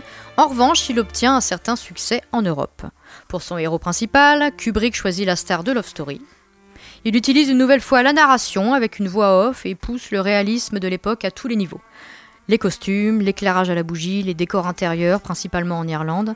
C'est un film intime dans son esthétisme avec des allures de peinture authentique. Oui, c'est un film de peintre. L'effet pictural est dingue, car parfois le doute de se trouver devant une peinture en mouvement est bel et bien présent, et on reste ébahi devant tant de beauté. On peut d'ailleurs évoquer l'emploi de Stan du zoom arrière justifié ainsi par le fait que l'on s'attarde d'abord sur les détails d'une peinture avant d'en découvrir l'ensemble et de saisir le sens de l'image. Encore une fois, la légende veut que Kubrick pousse à bout ses comédiens, et particulièrement ses comédiennes. Marissa Berenson aurait passé plusieurs mois dans le château que l'on trouve dans le film afin d'atteindre cet état de dépression que l'on peut lire sur le visage de la comtesse de Lyndon. Ce film ne manque pas d'anecdotes, comme l'objectif de caméra que Stanley a été chercher du côté de la NASA. Doté d'une grande ouverture, il a pu filmer ses scènes très intimes avec seulement la lumière des bougies. Je m'arrête là parce que tout ça, c'est quand même archi connu. Finalement, Barry Lyndon parle de personnages lambda qui cherchent leur place dans la société, qui cherchent leur rôle dans un monde violent et rempli de passion. D'ailleurs, le film se conclut sur ça. Ce fut sous l'oreille de George III que ces personnages vécurent et se querellèrent, bons ou mauvais, beaux ou laids, riches ou pauvres. Ils sont tous égaux maintenant. Un tournage de 300 jours, un défi technique et des années de recherche, c'est au final un grand film, sans conteste. Il obtiendra 4 Oscars, l'Oscar de la meilleure direction, direction artistique, de la meilleure photographie, de la meilleure création de costumes, la meilleure adaptation musicale pour film. Et du coup, Voilà. tu es sur un Je suis sur un 4 chapeaux. 4 chapeaux. Ok, d'accord. Barry Lyndon, euh, Maud, tiens. Eh ben, euh, moi en tout cas, justement de, de, de ce monsieur, c'est le film que je retiens. Euh, moi, c'est celui qui m'a le, le- que je pourrais revoir euh, volontiers. D'ailleurs, ça me donne envie là. Hmm. Je. Euh, ce que ça fait très bien. Parce que ça fait un moment que je l'ai pas vu, mais je sais que j'en garde exactement cette impression. C'est vraiment plus quelque chose de presque contemplatif dans la lenteur, dans la dans effectivement ce tableau mouvant. Dans, euh, je trouve que les Oscars sont mérités. C'est complètement sur la sur l'image, sur la technique, sur le visuel. Euh, voilà, je serais. ça va être énervant, mais je serais sur trois chapeaux. Non, mais de toute façon, je, je Mais, sais que ça va être euh, compliqué. Mais c'est vraiment un film que j'aime énormément. Et je te dis, de, de, de lui, c'est celui que j'aime le plus. Voilà. Et la musique, surtout la Tout musique. le monde se fait caca. voilà, voilà. J'ai juste un petit fun fact euh, sur cette musique. Ah, fun fact Un fun Un- fact un de familial. ma famille. Tu as fait l'amour en Irlande sur cette- voilà. Ah oui, c'est vrai, de ma c'est famille vrai. qui a composé cette euh, musique. Voilà. Oh. Oh, ça, c'est pas incroyable. C'est un Ah, vrai good fan. fun On invitera les Christians. euh. Merci les Christians. Et donc, euh, Manu. Euh, Alors moi, c'est pas mon préféré de l'œuvre de Stan. Euh, pff, Alors, je m'étais pas du tout préparé. Je savais qu'elle allait sortir. Hmm, Bah alors Tu beaucoup- restes sans voix? Non, Mais mais, je te que- rassure, c'est j'ai mis la mou- un quart de ce que je voulais dire sur ce film. Ouais, non, non, mais parce que tu as dit beaucoup de choses. Euh, bon, tout l'aspect technique, euh, je pense que le film a énormément marqué aussi pour ça, dans les, dans les, que ce soit les costumes, que ce soit la photo et tout ça. Euh, moi, j'ai beaucoup aimé la narration que je trouvais hyper euh, originale et euh, très moderne. Et c'est ce mélange-là que je trouve, moi, qui est un peu vieilli, je trouve, aujourd'hui, en regardant le film. Et c'est marrant, je te dis ça, mais en se disant, est-ce qu'on doit juger le film au moment où on l'a vu est-ce qu'on le juge Toujours aujourd'hui histoire. hein. Toujours Toujours la même histoire. parce que je le jugerai aujourd'hui, euh, je serais peut-être certainement plus dur avec le film. Euh, mais par contre, voilà, tout ce qui de tout ce qui parle socialement et tout ça, je trouve que le film est hyper moderne. C'est-à-dire que le fond du fond du film, je le trouve énorme. Je trouve que c'est une énorme claque. Là, pour le coup, qui, est, euh, pas vieilli, mais dans sa forme, je trouve que le film a, a vieilli. Mais euh, je pense qu'il faut vraiment se poser pour euh, aller sortir le pourquoi du comment et puis le revoir aussi. Je l'ai pas vu euh, depuis au moins. Ouais, c'est ça, il est cinq, pas assez six ans, je pense. ouais. Hmm. Mais euh, je me rappelle que j'avais pris une énorme claque en regardant Mm. ce film-là. Je l'avais trouvé différent du reste et je sais que c'est un des films de l'œuvre de Stan que euh, Hugo avait sauvé. Je crois que Oui, la il me dernière fois qu'on a- avait parlé était. rapidement. était- Mais euh... mais euh, non non je mets. Vous ne m'écoutez pas. Ah alors c'est peut-être pas celui-là. Il me semble que celui-là tu l'as eu. Ou alors c'est peut-être l'inverse, je sais plus. Non, non, mais vous exagérez. Non, Full vous Metal, Full Metal. mon avis. C'est Full Metal que t'avais sauvé, il me Vous semble. exagérez. Euh, oh non. Euh, Ok. T'avais rien Mais sauvé. c'est pas, c'est pas, c'est Shining qui l'a sauvé. non, non, mais c'est pas sauvé. C'est pas sauvé. J'ai jamais eu de détestation de Ouais. Stanley Kubrick. J'avoue que c'est un technicien de ouf et un plasticien incroyable. Et il y a des films que j'adore de Il lui, n'y a pas d'émotion. dont quoi. Barry Lyndon. Mais euh, c'est pas, euh, je, c'est moi je trouve qu'il est surestimé par rapport à, ce- à ce que moi j'aime dans le cinéma. Non mais je pense que qu'on réagit comme ce ça que- ce que parce que moi t'avais je envoyé des, t'avais snipé un peu. Tu nous avais snipé sur deux trois J'aimerais trucs. bien ressortir des petits sangs. Ouais, voilà, c'est ça. Parce qu'on s'était fait sniper deux, trois fois. C'est pour ça qu'on dit ça et on s'est dit, à un moment, on s'est dit peut-être qu'il déteste totalement, alors Non, que. Non, effectivement, vous étiez d'accord pour dire que c'était un cinéma clinique, de toute Non, façon. moi, moi, je te euh, rejoignais en tout cas parce que c'est un réalisateur qui ne m'aime pas. il ne me touche pas. Il me provoque Moi, pas c'est ça d'émotion. son gros problème. Je suis contemplative, mais il ne m'aime Mais pas. il en était conscient lui-même, puisqu'il adorait Spielberg C'est ça. et voilà. qu'il enviait cette capacité qu'avait Spielberg à mettre de l'émotion dans un film. Du coup, euh, mais il en était conscient et il jouait de ça. Et c'est pour ça que Barry Lyndon, pour moi, c'est un cas de chapeau. Parce que pour moi, Barry Lyndon, c'est exactement lui. C'est exactement Stanley Kubrick.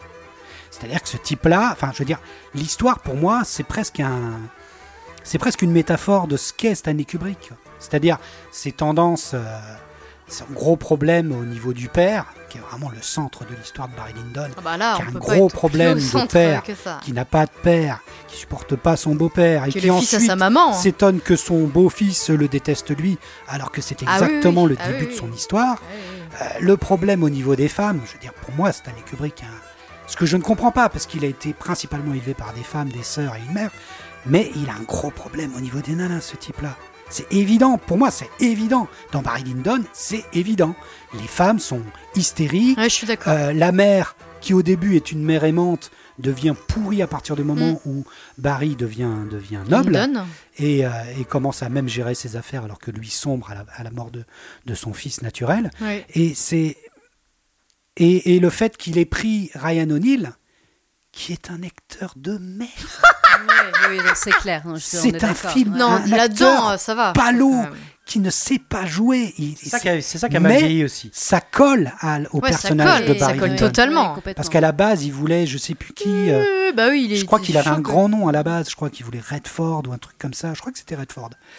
Il, il n'a que la pâle copie. Il n'a que Ryan O'Neill. Il suffit de voir la carrière de Ryan O'Neill. Je veux dire, ce type-là Mm. a toujours été dans l'ombre. C'est, c'est le wish de Redford. Ouais, quoi. ouais, ça- Et, je pense que voilà, ça a toujours été ça, Ryan O'Neill. Mais dans ce personnage-là, Mm. qui est un personnage détestable, de bout en bout, Mm. il n'est que mu par le fait de devenir, de s'élever socialement et de devenir riche et d'avoir des titres.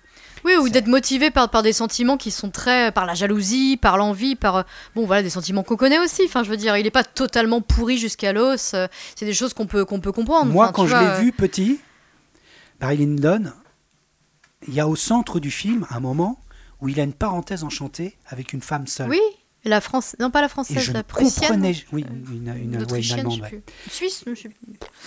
Et je, je n'ai jamais compris qu'à la fin, Qu'est-ce qu'il est con ils ne reviennent pas chez cette femme-là. On n'est pas dans un Je n'ai Spielberg. jamais compris. On n'est pas dans un Spielberg. Ouais, On est dans un Kubrick. Ah bah oui. Et dans un Kubrick, c'est la mort. Et c'est terrible d'avoir une vision ça, comme ça de, de, de la vie. Mais en même temps, pour moi, c'est ça Kubrick. Et peut-être que c'est la quintessence de ce qu'est Kubrick. Quoi. Je suis d'accord. Moi, c'est un film que j'aime beaucoup. Alors, par contre, le dézoom. Moi, au bout d'un moment, j'en peux plus. Le dézoom, là, tout le temps, en permanence. Oh, T'en peux plus du dézoom. Tu te dis, attends, t'as trouvé Ouais, une touche sur ton, ta caméra ou Moi, j'aime bien. Qu'est-ce qui l'utilise. Hein. Par contre, je te rejoins sur les picturales. Une fois qu'il a, qu'il a son cadre, Mm. là, c'est, c'est, c'est, c'est top, c'est ouf, c'est génial. Mais euh, par contre, tous ces dézooms en permanence, là, Oui, c'est vrai. putain, c'est chiant, quoi. Mais, une fois de plus, pour moi, c'est un chef-d'œuvre. Pour moi, c'est ça, Kubrick, quoi. C'est Mm. ça. C'est pas chez moi, mais pour moi, tout est résumé dans Barry Lyndon, quoi. Ouais. C'est ça, c'est un type qui est complètement désensibilisé. C'est incroyable, quoi. De, une désensibilisation pareille Mm. et une vision si noire de l'humanité. Froide, c'est froid. C'est ça. Alors, c'est sa vision à lui. Elle est bien résumée dans Barry Lyndon. Et, euh, et il arrive à. Et tu sens qu'en plus, il est dans son élément, puisque c'est sa période favorite, quoi. C'est vraiment euh, la période Ah bah oui, tout ça, c'est euh, c'est son kiff. Mais même ça, je me l'explique Mais pas. ça aussi, oui, Quelle c'est sale ça. période, Ouais, quoi. carrément, Mais lui, il c'est adore. horrible. Il adore ce truc-là. Donc c'est lui. Donc pour moi, Barry Lyndon, c'est un de mes, c'est, c'est un de mes Kubrick préférés. Il y en a d'autres que j'aime, hein. Euh, mais c'est loin de ceux qui font l'unanimité que je mets tout le temps, que je déteste pas. Une fois de plus, jamais je ne déteste un Kubrick. Je crois pas en détester un, peut-être Eyes Wide Shut. Ouais, Mais c'est ce que j'allais dire. mais, euh, mais je les déteste jamais vraiment. Je les mets toujours un cran en dessus des autres. C'est ça que je veux dire. C'est pour ça que quand je vanne là-dessus, c'est parce que il y a une sorte de euh, dans toutes les émissions de cinéma que je regarde ou que j'écoute, les podcasts, etc. Il y a une sorte de consensus sur Ah ouais, ce ça m'énerve aussi. ouais. qui moi, Enfin, je la comprends pas. je suis à côté quoi. Faut pas que- l'écouter non plus. Enfin, je veux dire, c'est faut prendre le cinéma comme tu as envie de le prendre. Euh, et puis tu sais prendre le cinéma comme tu as envie de le prendre. Ah oui, oui, oui, non, je me Donc, laisse euh, pas influencer là-dessus. Bah oui, mais du sûr. coup, j'aime bien charrier un peu parce que oui, parce que t'étais colère quand même la dernière fois. je suis pas, je suis pas. euh, Enfin, tu vois, il y, a- il y en a plein d'autres après.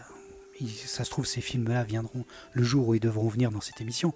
Mais Hmm. il y a plein de, de- de films que je trouve, moi, un cran en dessous. C'est juste un chapeau en dessous. hein. Ouais, ouais. C'est pas, c'est jamais un film de merde, quoi.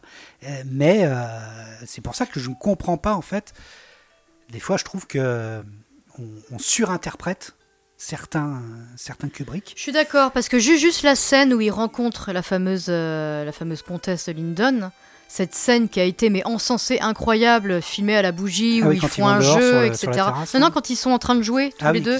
Lui, lui est en train d'arnaquer tout le monde et elle, elle est là en train de jouer, etc. Et c'est juste un jeu de regard qu'elle peut avoir, extrêmement triste d'ailleurs. Ouais, les gens sont complètement euh, fous euh, par rapport à cette scène. C'est la plus belle scène qu'il ait jamais tournée. euh, Il y a tout dans cette scène. Enfin, c'est vrai que là, pour le coup, je reste un peu. Bof, euh, j'ai envie de le prendre comme je veux, Kubrick, mais Après, ça, hein. ça va pas jusque là, quoi.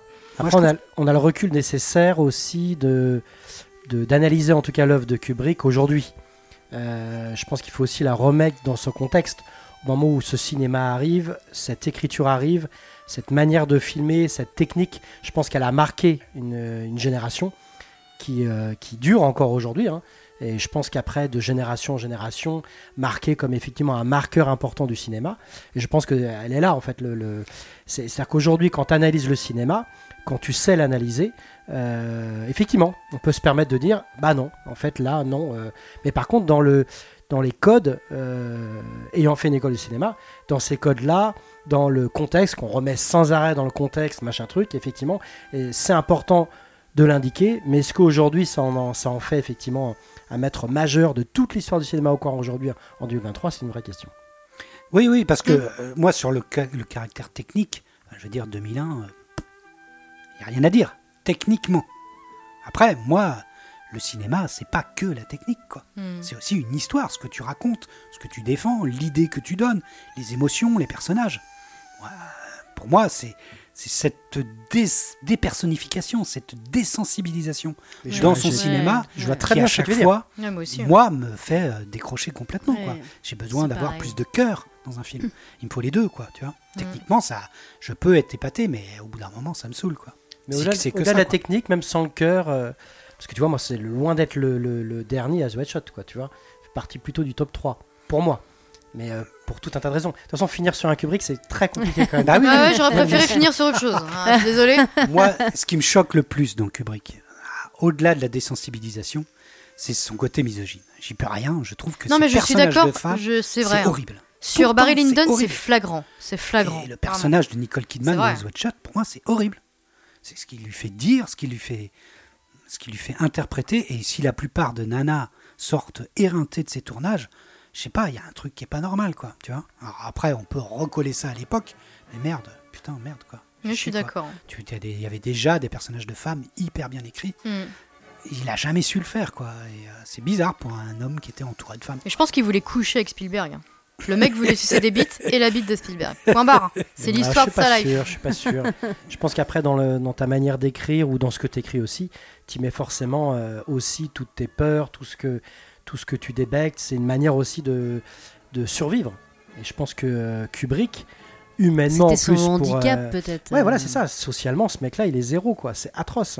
Hmm. Euh, le nombre d'anecdotes pour avoir un, tout un tas de, de- de- de- d'analyses qui ont été faites autour de, de- de ce, de ce réal, c'est, ouais, ultra flippant, quoi. Hmm. Et par contre, d'avoir réussi à les poser de cette manière-là aujourd'hui qu'on analyse, euh, comme tu dis, effectivement, l'analyse est très bonne et très juste de ce que tu dis. Mais c'est justement ça qui est intéressant aussi. Mais euh, on en revient à d'autres, ça rejoint d'autres échanges qu'on a déjà eu aussi dans à partir du moment où ce que tu poses euh, dans un film ou, euh, ou C'est- comment tu vas le maîtriser, comment angle, euh, ce que tu vas prisme. partager, ce que tu vas euh, débecter. Enfin, tu vois, il y a un truc. Mm. Lui, il avait une manière de débecter dans une maîtrise assez incroyable, au-delà de l'aspect technique. Quoi. Moi, par exemple, la technique, c'est pas forcément ce qui m'a touché le plus dans l'œuvre de Kubrick, tu vois. alors qu'effectivement, quand, quand on travaille le truc, effectivement, c'est, que ça, quoi. Il réussit des prouesses techniques incroyables. Mais c'est pas le premier truc qui m'a touché. Le premier truc qui m'a touché, c'est effectivement ce, ce- le côté euh, maladif, le Ce côté mal-être, euh, euh, Ouais, c'est ça. mm. C'est ça qui m'a qui m'a touché. Peut-être parce que je ressentais des choses là-dedans en me disant tiens, je suis pas tout seul. Mais c'est ça qui m'a approché euh, de son œuvre. Tu vois. euh. Mais je- j'entends tout à fait. euh, Je Mais pense que ça revient oui, un peu euh, la même chose, hein, mais vécu différemment. hein, Oui, Voilà, c'est ça. C'est que c'est pour ça que c'est- ce que ça te renvoie de, Ouais. de ta lecture du monde. Moi, à fait. j'ai pas du Tout tout, la même lecture du monde que que que, que Kubrick. jamais Et dire jamais, jamais. J'aurais dû parler c'est d'ailleurs tout l'intérêt de euh, Hat-Trick. C'est justement de quatre personnes différentes qui vont prendre un prisme différent. Oui, mais j'avoue, finir sur un une, Kubrick, ça euh, fait mal. Mais je, je voulais que juste dire que je ne déteste pas Mais Kubrick. en tout cas, c'est entendu. Que je- acté. Et c'est bien parce qu'on moi- Non, on mais l'a dit. Le mec a mis quatre chapeaux. dans mon C'est acté. Et Barry Lyndon, et toi, t'as mis trois chapeaux. J'ai mis trois chapeaux. Voilà. quoi, Voilà. Donc voilà. Barry Lyndon, pour euh, moi, c'est un très très grand film. Puis en plus, vous savez que j'adore les films malades. Pour moi, Barry Lyndon est un film malade. Malade de son premier acteur, malade de l'échec qu'il va avoir après, Mm. malade de, voilà, de- de- de- d'une douleur euh, que tu sens dans le film pendant tout le long. Et, euh, mais pour moi, c'est bien, c'est du Kubrick, euh, mais euh, je le trouve euh, peut-être un peu plus serein sur, par rapport à d'autres films comme, comme Orange, par exemple. Euh, Alors, Manu, Alors là, c'est très note fond de chapeau Moi, je vais Euh, me le remater pardon. avant de le noter. Oui, ouais, ouais, ouais. Ah, Ouais, d'accord. Ok. ouais. J'ai une petite objection là-dessus. hein. Ok. Bon, bah, 3 heures, hein. Oui. Attention. Tout à fait. Faut trouver 3 heures dans il y a ton- une entracte. Affaire à suivre. C'est vrai qu'il y a un entracte. Ouais, il y a une entracte, c'est vrai. Mais c'est.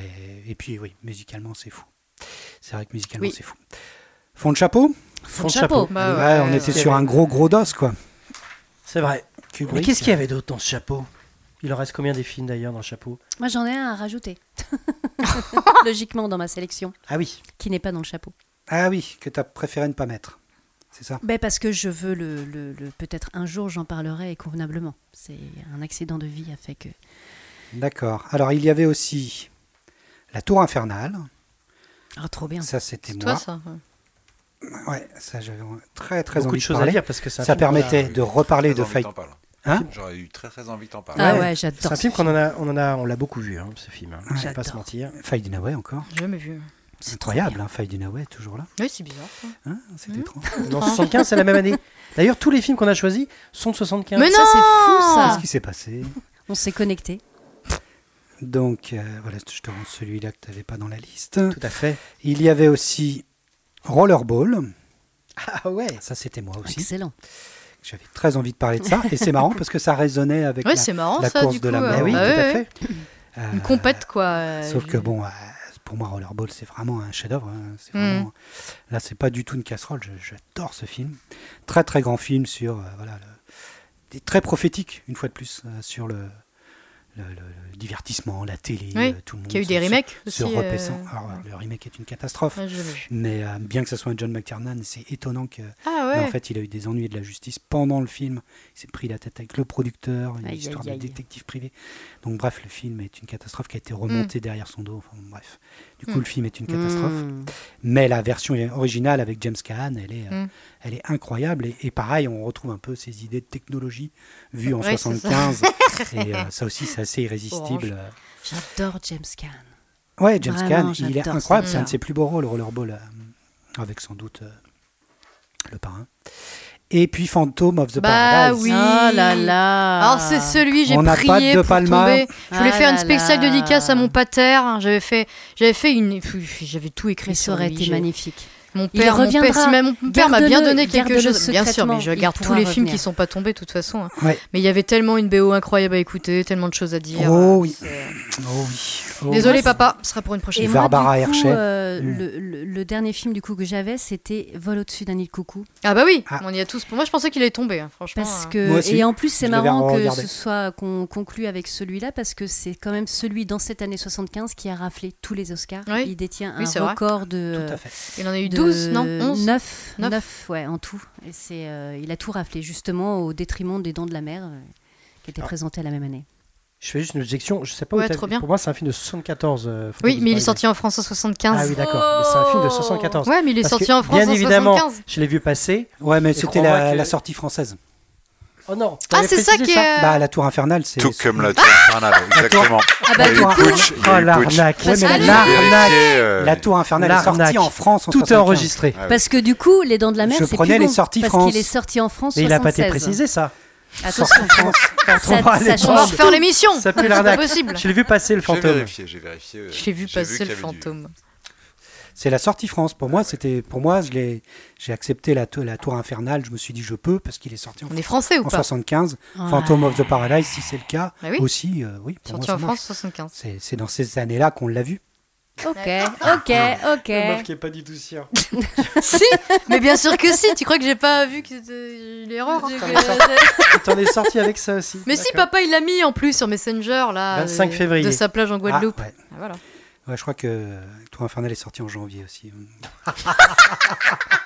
C'est Ah, moche. Les arnaqueurs. Ouais. Ah ouais, oui, moi je trouve que ça marche. Putsch. Tant que c'est la sortie française euh, sort. euh, Ah, bah, marche. euh, euh, les Dents de la Mer, il est pas sorti en 75 aux États-Unis? Si, Ah, si, ce mais il est hein. sorti en 76. 76 en France. ah voilà, Ah, c'est voilà. le contraire. C'est ça. voilà, c'est ça. Donc je serais plus raccord avec vous. Donc Bah, annule, si, annule si. et remplace. Les sorties Phantom US of Paradise. Où sorties France, ça marchait. Pour Ok. être- on pouvait prendre un peu large quand même. Ouais, ça va. En tout cas, c'est un beau chapeau. C'était Voilà, bah très beau. oui. Non, mais t'imagines tous les films ouais. de 75. C'est intéressant. Cette année, elle est folle. Ouais. Moi, je la trouve folle. Donc pour conclure, j'avais envie de finir sur le box-office français de 1975. Une fois les comptes faits, une fois le nombre de tickets Ah, on en a déjà parlé. euh, rendus. Qu'est-ce que sont allés voir parce qu'on a Pendant ce temps-là, en France, Alors, premier, je sens que ça craint. le film le plus vu en 1975 en France la est La Tour Infernale. Ah, oui. Premier au box-office et deuxième. Peur sur la ville. Peur Non, sur t'as la dit ville. les films français. Ah non, les films vus par les Français. Vu par les Qu'est-ce que- Français. box-office qu'est-ce que les Français ont été voir le 75, plus en 75 en France Moi j'avais compris. C'est La Tour Infernale. Fayot. Peur sur la ville. Donc voilà, deux films. euh, Voilà. bah, Peur sur la ville, on en a parlé. La Tour Infernale, bon, peut-être une autre fois. Ça reviendra. C'est le film catastrophe. euh, C'est un genre qu'on aime bien en plus. Ouais, donc, euh, ouais, ça passe bien. toujours sympa. dimanche. Troisième, c'est on a retrouvé la septième compagnie. Oh là là, bah oui. Bah, Et forcément. oui, et qu'on en oui. parle. Bah oui, non, mais. Non, Pendant qu'il y a oui. Vol au-dessus d'un nid de coucou et les dents de la mer aux États-Unis, il se passe ça en Voilà, France. ouais. Ok, d'accord. ça, on, ça, on aime. Ça. Donc euh, voilà, troisième du box-office. 3 millions 7 d'entrées. Oh la violence. Incroyable. Et ça n'en finit pas, toujours pas. Avec hein. les ch'tis, tout ça, Quatrième, un film de boule, Histoire d'eau. Et oui, Eh film oui, érotique. ouais. Dans les années Quatrième. Ah bah oui, 70. 70. Ah oui, ça marchait chauds à dans les années 75. 70. Ah ouais, c'était chaud là. Ah non, mais quatrième gars, quoi. Histoire d'eau, Ah, quatrième, quoi. 3 millions 5 Ah Oh pour un film, euh, un film érotique. Musique de Pierre Bachelet. Et musique de Pierre Bachelet. Très Le très bonne remarque de, de- C'est nul. Oh, c'est nul. C'est intervenir. Cinquième, c'est Le Vieux Fusil. Ah. Cinquième, donc Vieux Fusil, 3 millions 3 euh, d'entrée, donc un film qui a quand même bien marché. Sixième, c'est un Pierre Richard. Oh, Eh oui, La course à Lequel l'échalote. la course à ah l'échalote. là. La course Toi, à l'échalote de Claude. Zidi. On aurait pu parler de Claude Si, si Zidi. tu voulais prendre un Zidi, ça se voit. sais que 2 millions 9. on a un compte euh, Messenger. Pas du tout. Il arrêtait pas de parler de Claude Zidi. Je me suis dit, bah, le mettre le Claude Zidi, bordel Musique Septième. de Vladimir Cosma. Ah, bien sûr, Ah, évidemment. on aurait pu parler de Ils sont Cosma. pas axés. Enfin. Enfin. Et septième, c'est un film des Charlots, puisque les Charlots étaient des Putain. superstars Oh en 75, avec Bon baiser de Hong Kong, Ah, c'est l'indigestion. Très, très bien, celui-là. célèbre euh, Très bien en plus. parodie des films de James Arrête, Bond c'est le sixième, on sait avec même les plus Charlots. Ça me donne le Ça donne envie tout de suite. En tout cas, ils ont été nombreux à le voir. 2 millions 8. Il faudra qu'on fasse une spéciale Charlot. Non. En a déjà vu On en a déjà parlé. Celui-là, peut-être Des que je l'ai Charlots vu. hein. Ouais. Ah oui, j'en ai vu plusieurs. Non. Non. Mais Charlot contre Dracula, On n'a pas déjà parlé, c'est là où Mais mangent oui, du jambon tu et te fais tout. plaisir et voilà. Moi, j'ai vu ceux où ils sont au JO, là, les les sportifs, Non. je sais pas quoi. Il y en a combien En vrai, Celui il y en a avec, euh, combien Le centre gars, quoi commercial. Ah, il y en a plein. Avec leurs beaucoup, ouais. shorts. Oh non, Il y en a dégueulasse. combien des Charlots, Moi, quoi, ça me en vrai déprime. Il y, a, il y a le Charlot où il y a Pierre Richard. Pierre Richard et les Charlots ensemble aussi. Oh. Oh C'est non. euh, où il est vend- son père est vendeur d'armes, là. Euh, les gentils, les méchants. Non. Tout le monde est gentil, tout le monde est les méchants. Ah oui Mais qui sont les gentils, les gentils Ah Mais- c'est la BO Ouais, c'est Michel Fugain qui fait la musique. Ah, ça te parle ça Ah hein non, mais c'est Non, un mais par combo contre, ça parle à ta femme. C'est un combo, c'est un combo du pire de cette époque. Allez, vas-y, balance. Huitième, Non. Ah, je croyais que tu faisais la Non, recherche. non, Je- non. je- non, il y a au moins Non. 15, il y a 15 films des Oh Charlots. 15 Euh, Il y a, Il y a de quoi faire une émission. moins 4 Claude Zidi, Non. Si on en choisit trois chacun. Quatre Non. Non, mais c'est horrible. C'est horrible. 4 de Claude. Zidi, ouais. voilà. Bah Ah, voilà. Ça me déprime, c'est pire que ça Jamais- un dimanche. quoi. moi, Ah, le Claude, il, est, il était chaud hein, sur les Charlots. Alors, huitième, nous avons le Nouvel Amour de Coccinelle, Ah, qui a fait Ah, quand même oui. un gros, gros euh, succès. Choupette Personne n'a pris Choupette, c'est terrible ça. 2 millions 8. Neuvième, Frankenstein Junior, oh, trop bien. qui a quand même sérieusement Ah ouais. bien marché. Brooks, 2 millions 8 en France. mais il l'ai était pas sorti vu l'année passer. d'avant. Ah, je l'ai pas vu Enfin, dans du la coup, tu aurais pu le mettre, euh, j'aurais- l'année, on s'en fout. Ouais, non, Allez. sorti en France. Allez, je vais reprendre du blanc. S'il a sorti en France en 75, ça marchait. L'île sur le toit du monde, un autre Walt Disney en film, ça marchait bien, dis donc. hein. 2 millions 6. Ça marche toujours bien. 11e, L'incorrigible, encore un bébel, Oh. 2 millions 5. Euh, 12e, Le Sauvage, Oh, Yves Montand, Ah, Ah oui, bien, c'est vrai. ce film. non? De Jean-Paul Rapneau. Attends, Bébel, il a sorti deux films la même année, mais genre, il, ouais, il tournait, il pouvait Ah tourner bah, deux mais il films était la à même année. film par an. Il était. euh, Ah non, mais c'est dingue. Il était incorrigible. Oh Allez, vite fait, 13e, Parfum de femme de Dino Rizzi. 14e, Les Jouisseuses, encore un film de érotique. Ils sont chauds 2 millions Les 2. fontaines Ouf. Les- Ça marche, hein 15e, Tremblement de terre. Oh, trop bien. Ah bah, décidément. Putain, j'ai zéro 16e, film, moi, quoi. euh, Flick Story, un Alain Delon. 17e, Monty Python Sacré Graal. Ah, ouais. 18e, ex aequo, on a Adieu Poulet, Oui. euh, avec Lino. Euh, ex aequo avec Pinocchio, qui faisait une reprise donc, de Walt Disney. Euh, 19e, Pas de problème de Georges Lautner. 20e, Exhibition de Jean-François Davy. J'en ai Donc, euh, aucun dans le voilà. box-office. moi. Donc Ah. il faut aller chercher loin les trois jours du Condor à 26e, 1,3 million quand même.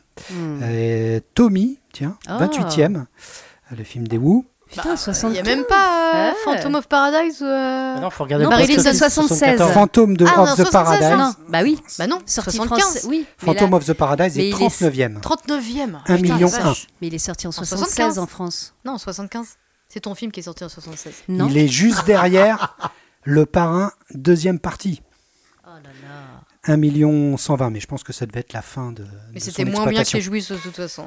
Je pense que ça devait être la fin de son exploitation. Je pense qu'il était sorti la nuit d'avant parce que j'ai, Ah. je voulais le prendre, mais lui n'était pas sorti en France ni aux États-Unis dans l'année 75. Donc, Donc, t'es euh, resté, j'ai pas euh, réussi à faire. cohérent dans ta Voilà, j'ai pas réussi à, à faire le Dans ta forcing logique. pour le parrain 2. Pourtant, j'aurais bien voulu.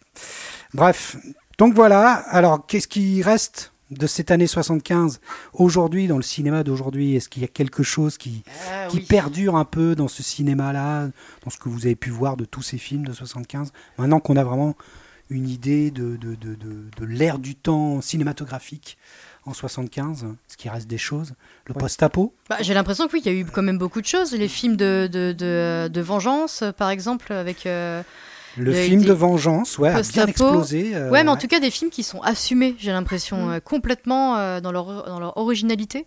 Mm. J'ai eu l'impression de ça, mais peut-être que je me trompe. Moi, c'est euh, l'inventivité euh, technique, peut-être. Le, le- les nou- les- une- peut-être une nouvelle génération qui arrive sur le, comme des Spielberg, etc. ont ouais. bouffé du cinéma et qui osent enfin aller, peut-être parce que techniquement il y a des choses qui sont un peu plus faisables que dans le vieux Hollywood, euh, etc. Mais du coup, l'inventivité et finalement cette, ces, ces références, il y en a plein qui sont des références techniquement. On parlait de Transtrave, on parlait de, voilà, de tous ces plans, le grand plat, le, mm. le, Mm. le grand plan, etc. Et euh, je pense que c'est l'inventivité moi, qui a révolutionné un Mm. peu le cinéma. Moi, j'avais noté cinq adjectifs. Ah, trop cool. J'ai mis innovantes dans leur style, leur narration, leur approche. Donc Volotine et Coucou, Barry Lyndon, on en parlait tout à l'heure. Le côté engagé, les films sur des questions de préoccupation sociale, politique, la sexualité.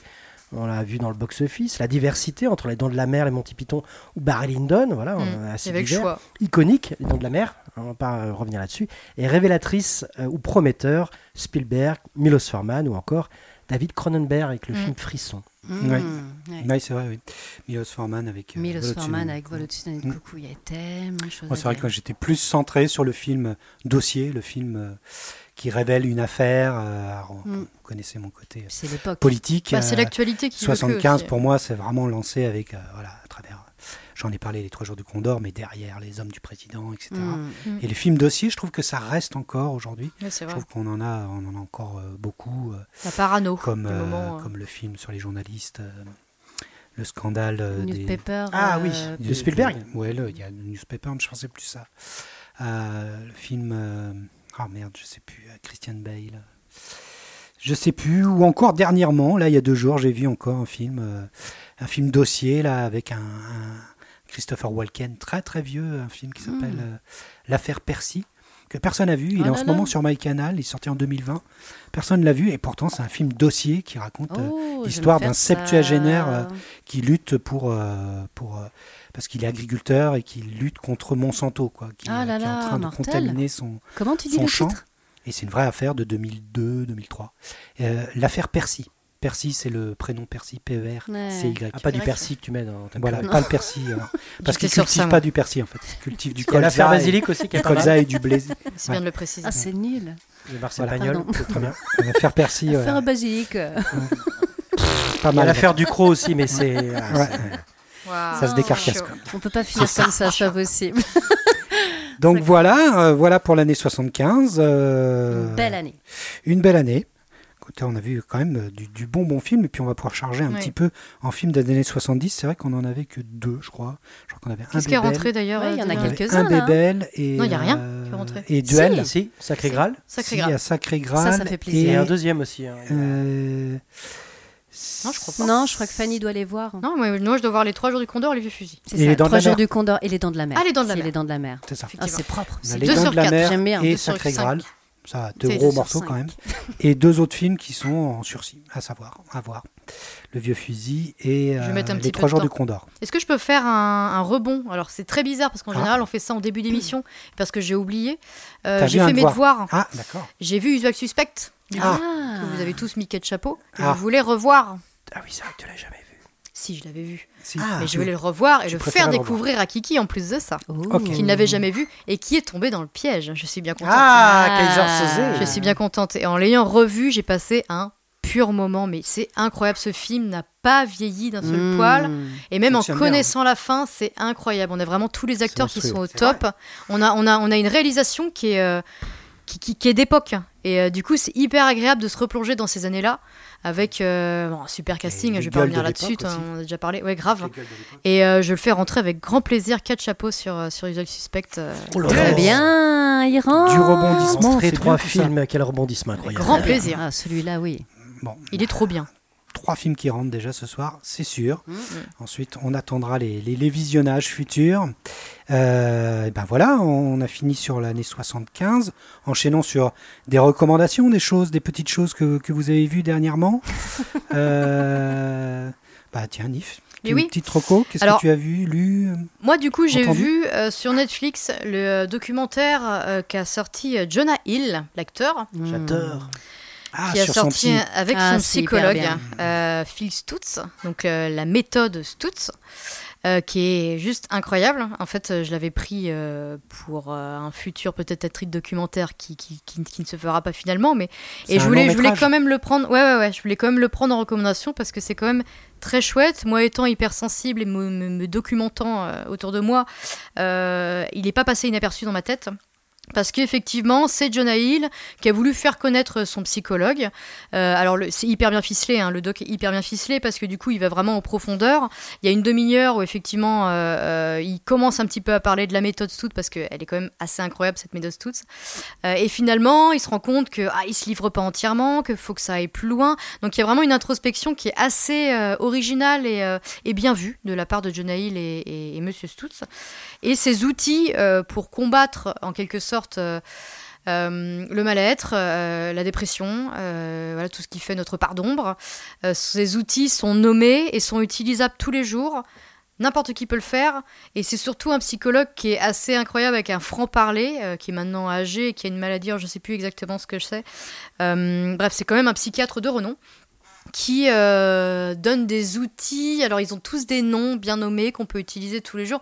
Et ce qui est chouette, c'est qu'il commence la thérapie, euh, la thérapie, le, le, long métrage, en disant Moi, je suis pas un psy comme les autres, c'est-à-dire que euh, je vais pas avoir euh, euh, un patient devant moi et lui- et l'écouter parler. Euh, non, il va lui dire euh, Ok, euh, merde, merde à ta, à, ta, à ta dépression, merde à ta part d'ombre. Je vais te donner des outils là maintenant pour que tu ailles mieux, quoi. Il va falloir que tu fasses ça, il va falloir que tu me dises ça.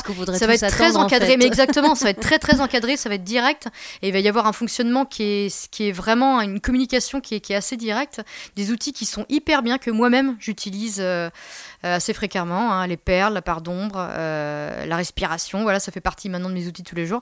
Et voilà, je le recommande que ne serait-ce que... euh, que pour savoir qu'il existe d'autres méthodes maintenant qui sont nourries, qui sont, euh, qui sont recherchées par, euh, par des praticiens. Euh, et puis euh, Jonah Hill, euh, qui, qui est quand même un, et un acteur incroyable et une personne qui a vécu des choses très très dures dans sa vie et qui souhaite les partager et se mettre à nu. Et je trouve ça toujours euh, très bouleversant. Un, un acteur de profession qui souhaite euh, voilà, se foutre à poil comme ça euh, avec son psy. Je trouve ça assez fou. Euh, ça a été jamais fait et voilà, je, je préconise. Ok, d'accord. Donc ça s'appelle La méthode, méthode Stutz. C'est sur, Sur Netflix. Netflix. Ok, très bien.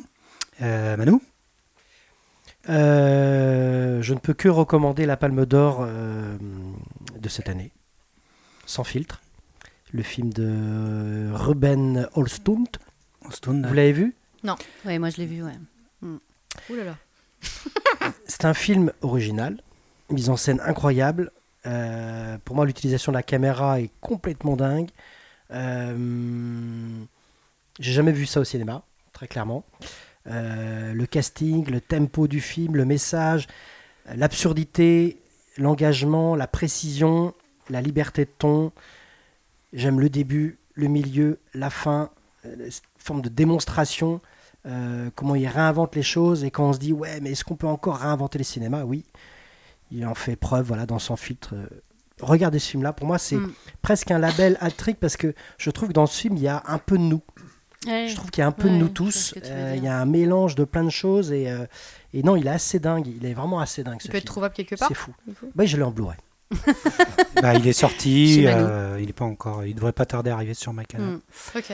Il devrait pas tarder. Après, moi, euh, j'ai beaucoup de problèmes avec Osloon, donc euh, j'ai C'est, pas- euh, j'ai beaucoup de réserves sur son cinéma. Mais bon. Ouais, Enlève, mais enlève- ouais. enlève le prisme Qui du euh, Qui a fait The Square et Snow Therapy.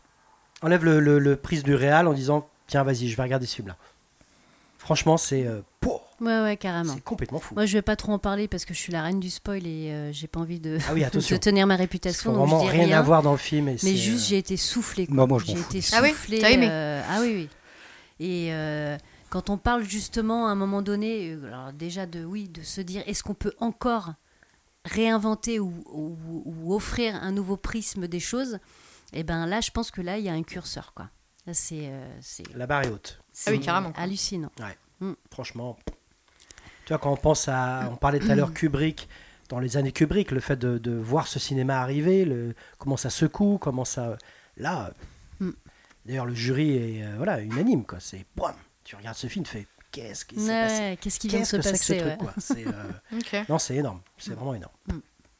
Ok. J'avais plein, plein de recours, hein, mais Oui, moi aussi, j'en ai plein. celui-là, il est en numéro un. Je peux, je peux que le recommander. Allez-y, et, euh, et je pense qu'après, ça fait du bien d'en parler. Moi, ça ferait du bien de vous en ouais, parler. euh, ouais. Mais bon, moi, moi, côté spoil, je m'en fous. Le spoil, j'en ai rien à faire. Enfin, je veux dire, plaisir. je peux tout connaître d'un film, Oui, peu sûr. importe, je m'en Oui, fous. quoi. oui, Non, non, mais Ce que tu disais sur Usual Suspect, je- même si je le savais avant, tu vois, je m'en fous. Mm. Même si dans Sixième Mm. Sens, je le sais avant, je m'en fous. Pour moi, je vois le truc se dérouler. Je Ouais, rentre dans le film. putain, ça reste Une un fois que le, film ouais. part, je, je- mon esprit se, Putain, BG, vide. quoi. Et Ouais. j'ai pas euh, le spoil, ne- parce qu'en ce moment on est vachement là-dessus sur ouais, faut pas. Oui, mais je suis mais je m'en d'accord. fiche Mais complètement. parce que moi. Ah, j'ai c'est un ce peu chiant parfois sur une série quand même. Ouais, mais moi j'ai ce truc-là en fait. Ouais. C'est peut-être pour se ça en fait que je peux. Que je peux- ah mais vraiment, c'est un un truc. Je m'en bats les grosses couilles. souvent, souvent j'entends ça, des, des gens qui se, qui s'enflamment sur ah j'étais spoilé, mais j'en ai rien à foutre quoi. Mm. Moi il y a des films que je regarde, je regarde régulièrement des films et même en le sachant Oui, en ne le sachant pas en fait. J'ai toujours un plaisir à voir comment il a fait, comment il vrai. fait ce truc-là, comment il amène ce truc-là, c'est le même Ouais, plaisir que tu vois quand tu trucs. euh. regardes du Suspect. Suspect. Donc savoir avant ou pas, moi c'est franchement ça me rien à foutre. c'est une lecture. Mais écoute, que- moi j'ai un coup de gueule aussi. Ah ouais Cayenne, que j'en dis, j'en ai rien à foutre de ce mec. Non, non, Sors de boule, je Moi, je lui chie dessus. Je Voilà, lui chie c'est- sur son Ah, petit crâne bien ouais. chauve. Mais ça fait longtemps Ah, que tu le. Ah, je peux pas blairer ce mec. Mais non, Ça n'a aucun rapport. Je ne peux pas le voir. C'est ma déroco, bande d'enculés. Kel que j'en dis. Ma dé- Allez vous faire.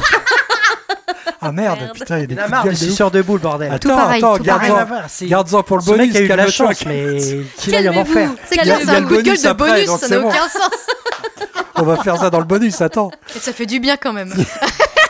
Faudrait faire bien. ça, du coup de gueule. Ouais, grave. Euh, moi, je prends un, un pied d'enfer. Vous savez que j'adore euh, prendre, euh, revoir des Apple, séries anciennes. Apple. Ah. Je ne suis pas sur du Apple, j'ai failli, mais c'était pas ça. Ce sera pour la prochaine.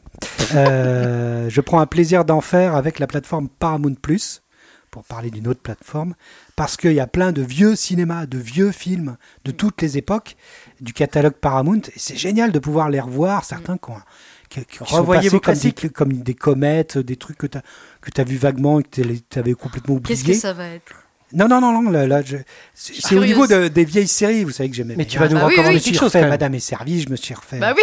pas mal de trucs. Et là, à l'intérieur de Paramount Plus, il y a une série dont j'avais entendu parler depuis des années, qui est une institution aux États-Unis Ah oui, que vrai. tout le monde connaît, Firefly. sauf nous, parce que ce n'est jamais Ah, passé en ouais. France.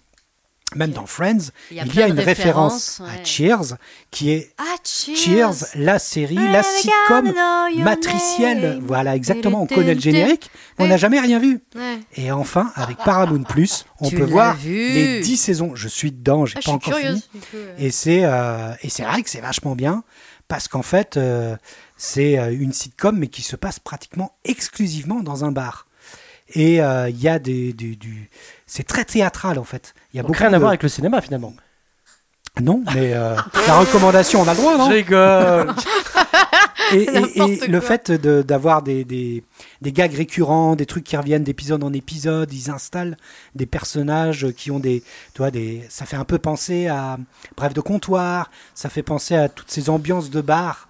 Et euh, américains. Donc là, on est euh, à Boston et, euh, et du coup, c'est, on voit des jeunes acteurs aussi. Il y a beaucoup. Il y a un épisode où tu vois Christopher Lloyd, un épisode où tu Mm. vois euh, et puis le, le personnage principal, c'est Ted Danson, qui est vraiment son, comme ça, qui s'est fait connaître coup aux cette, États-Unis. cette série Ça a commencé en 1980 et Ah ça a fini en 19. Ah non, je crois qu'il y a 15 saisons même. Parce Oh, qu'après, il y a après il y a un spin-off, euh, l'un des personnages du bar, Fraser, qui a fait lui-même sa série qui a duré aussi 12 ans et elle est aussi dessus. c'est- Donc il y a moyen de se faire institution, quoi. 30 ans de télé euh, à travers euh, C'est fou quoi. à travers du ça, temps. parce qu'en plus c'est des séries de network. Moi j'adore les séries de network, c'est-à-dire qu'il va y avoir les épisodes de Thanksgiving, l'épisode Ouais, d'Halloween, l'épisode de Noël, et à chaque fois je regarde la date de diffusion. Bon, je suis un peu psychopathe, mais Mhm. je regarde la date de diffusion de chaque épisode pour savoir à quel endroit exactement je me trouve. Par exemple, euh, il y a des références pop culturelles de l'époque. Le Mm. moment où euh, ils parlent de Alien, par exemple. Il y a un moment où ils sont dans le bar, ils commencent à délirer. Bon, alors quel est le film où on en transpire le plus, quoi? Et donc, euh, voilà, ils ils arrêtent pas de donner des noms de films. Au bout d'un moment, ils se regardent, ils disent Alien, ouais, Alien. Où les acteurs transpirent le plus, où tu vois le plus de. Hmm. Ce genre d'interrogation que tu peux avoir dans un bar après 3-4 bières, tu commences à te prendre. c'est un bien hein. vu, c'est un sitcom. C'est un sitcom avec euh, des histoires d'amour, avec des, mais aussi avec des personnages, des piliers de bar que tu vois. Il y en a un qui s'appelle Norme, par exemple. À chaque fois qu'il rentre, tout le monde fait Norme. Et moi, j'en suis à la troisième saison et maintenant je le fais. Je regarde l'épisode et dès qu'il y a Norme qui rentre, je fais comme les autres, je fais Norme parce que c'est Norme qui arrive et il a toujours une, une punchline qui dit avant de s'asseoir et de prendre une Et au niveau de l'humour, du coup, là, on est encore sur la côte est. Donc, c'est quoi? C'est Oui, l'humour oui, un peu oui. euh, Mais on est de l'humour. euh, enfin euh, de l'humour. un peu un peu euh, comment dire un peu Philadelphie aussi tu vois c'est un peu tra... enfin non parce qu'on est quand même dans la télé noir, des années hein. 80 mais non non pas du tout Euh, un peu trash parce que dans le sens où euh, les mecs se- passent leur temps à boire quoi Ouais, ouais. donc c'est tu te dis peut-être qu'on pourrait plus la faire maintenant Hmm. avoir des gens qui sont qui arrêtent pas de boire euh, des, des bières des, Putain, des ouais, cocktails des trucs hype, gars. mais euh, mais c'est une époque quoi on est dans les Si années t'as 30 ans 80, devant toi, vas-y. mais il faut avoir Ah du ouais. temps moi c'est vrai que je, je les enquille, toujours euh, du temps, moi. je les enquille et, et j'adore. Et puis derrière, tu as Fraser qui vient d'arriver dans la saison 3 et qui va avoir sa série ensuite, qui lui est psychologue. et ça a l'air très drôle aussi. Bref, voilà, je prends un pied d'enfer, Paramount Plus. Cheers. Cheers. Et euh, Maude Et ben moi, je vais complètement refroidir l'ambiance, mais Ah merde Des morts non, de la guerre Des Des morts de la guerre Des meurtres de viol. l'enfance. Des pédophiles Un viol d'enfant.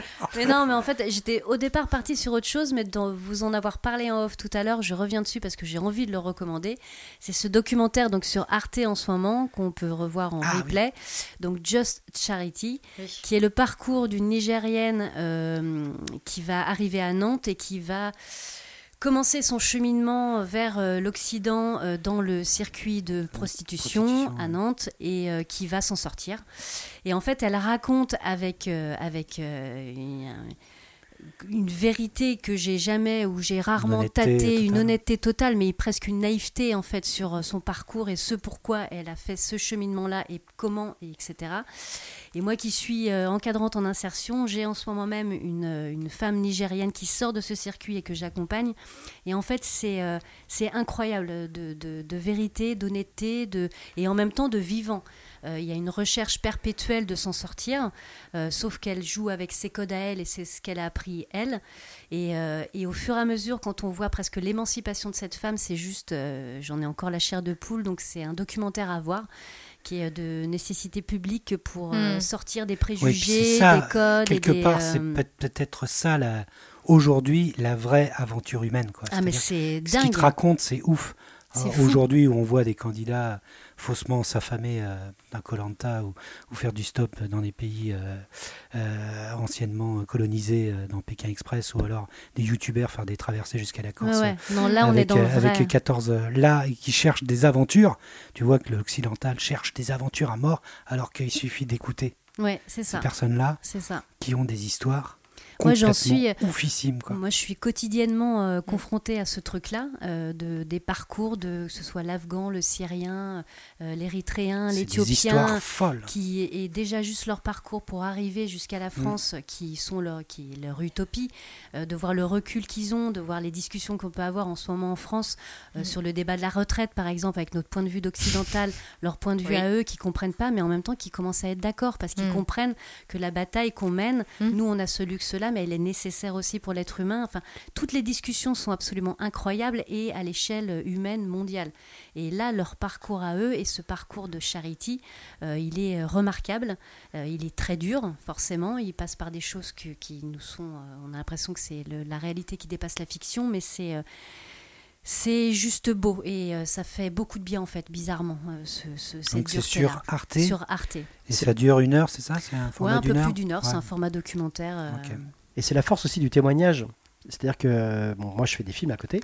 Ah oui. Et euh, donc, on, on- ça nous arrive souvent de faire, des, de, de faire témoigner des gens. Et en fait, on se rend compte, et moi, je me suis rendu compte une fois, on faisait un film sur Alzheimer. Et quand le, le fait de faire parler les gens, ça leur faisait beaucoup de bien. En fait, c'est une forme Oui. de thérapie de parler à la caméra. Mm. Donc, c'est la force aussi du film. Alors après, la regarder, c'est encore autre chose. Mm. Mais, euh, mais effectivement, tu parles pas à ton psy, tu parles pas à ta famille, Mm. tu parles pas, tu parles à voilà quelqu'un. Tu as l'impression de parler à des gens et ça. C'est aussi ça la force de, de l'image, la force du, du- du témoignage.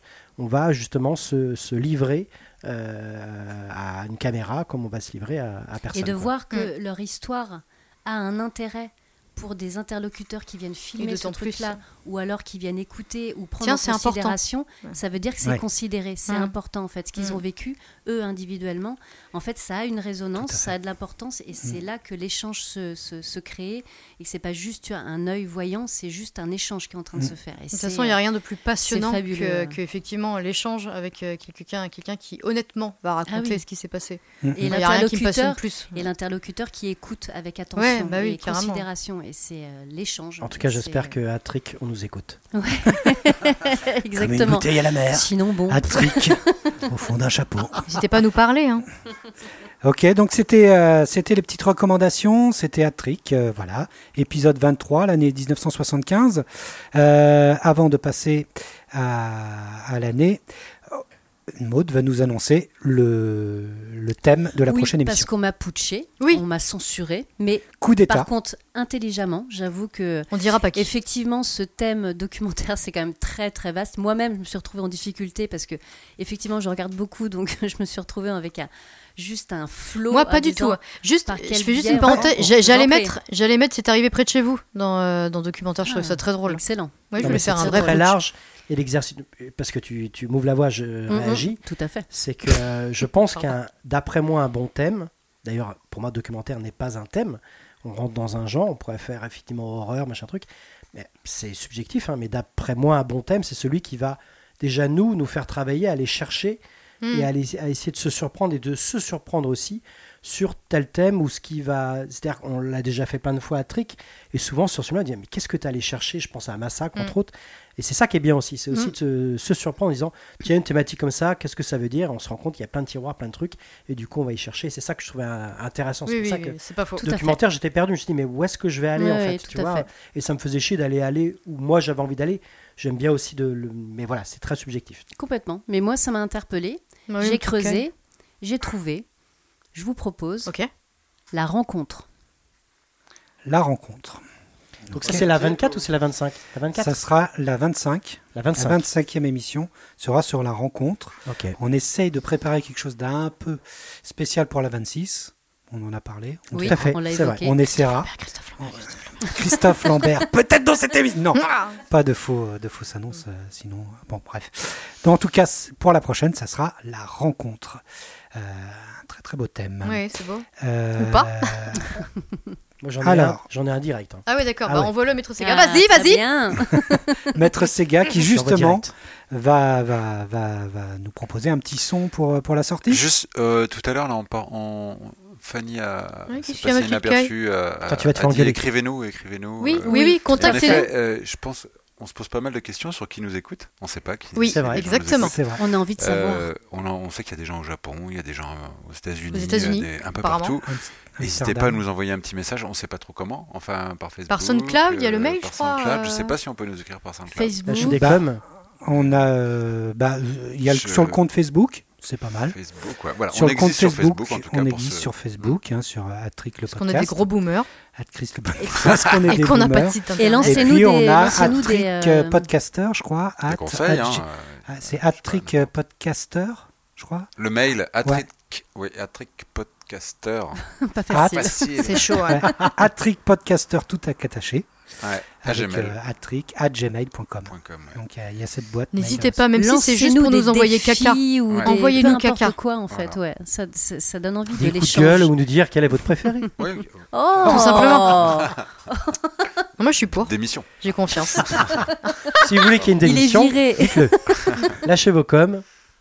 Et, euh, et donc un Voilà. petit son Et pour. euh, Donc pour finir euh, celle-ci, euh, c'est une un trio de écossais qui s'appelle Young Fathers. Voilà, j'ai en- en- entendu plusieurs morceaux que j'ai bien kiffé. C'est un petit peu le bordélique leur style, c'est-à-dire qu'ils peuvent passer d'un style à l'autre entre le hip-hop. C'est fourre-tout. Punk, c'est un peu fourre-tout. Je pense qu'ils sont peut-être peut-être parce qu'ils sont jeunes, je sais pas. euh, Peut-être que ça va se préciser au fur et à mesure, mais euh, c'est euh, voilà mélange de hip-hop, euh, punk, euh, gospel, euh, euh, vaudou un peu. Enfin, il y a un mélange de plein de choses. euh, Ah ouais, ça va partout. Voilà. Ça, va partout. fois, Ça des- sort euh, cette année? Ça non, ça existe depuis un petit moment. Déjà, ils ont gagné le Mercury Prize en 2014, donc pour leur premier album. Donc en Angleterre, ils sont assez, euh, assez connus, je pense. Ils sont Voilà. combien? Ils sont trois. C'est un trio, voilà. Euh, bien. C'est bien. voilà. Avec le morceau. Le morceau, bah, mince, il a disparu. Ah, Ah, mince, il bah a voilà. disparu. Martio. Celui-là, je Il l'adore. s'est fait la La malle. bonne Ah, soirée. mince, il a disparu, il est bien. J'ai dû euh, vouloir euh, agrémenter. Tu le mettras à la prochaine émission. Ah non. On va le faire à la bouche. Pout. Ça sera euh, See How. Voilà. Ok, si, ah, oh. ok, ben, très bien les amis. Alors, euh, bah, on se retrouve pour la 25e, Pour la rencontre. pour la rencontre donc. Ça, Euh, c'était pas la 23e C'était la 24e. Ah, non, je me trompe Tu disais la 23e Non, 24e. On était bien sur la On est bien 24e. sur la Ah, mais au début, 24e. t'as dit 23e. Tu es Non sûr On réécoutera. euh, On, on a que dans, le, l'enregistrement. conducteur, Oui, c'est va. 23, je crois. Tout est enregistré, maître On fera un petit montage. Épisode 24, non Il me semble avoir dit épisode 24. Bienvenue Ok. à la 24 de Hattrick. Donc, euh, faire, en tout tout cas, c'était la 24 qui se clôt maintenant et à, mais à bientôt pour la 25 alors. Euh, salut, salut. Ciao. Bientôt. Ciao. Bisous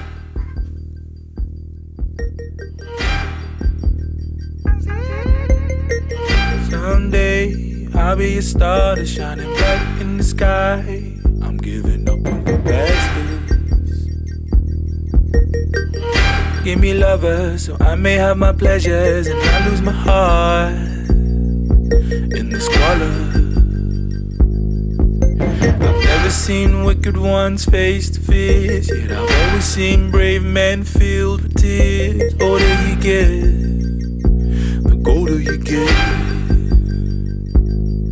Say yeah. Say yeah. Say yeah.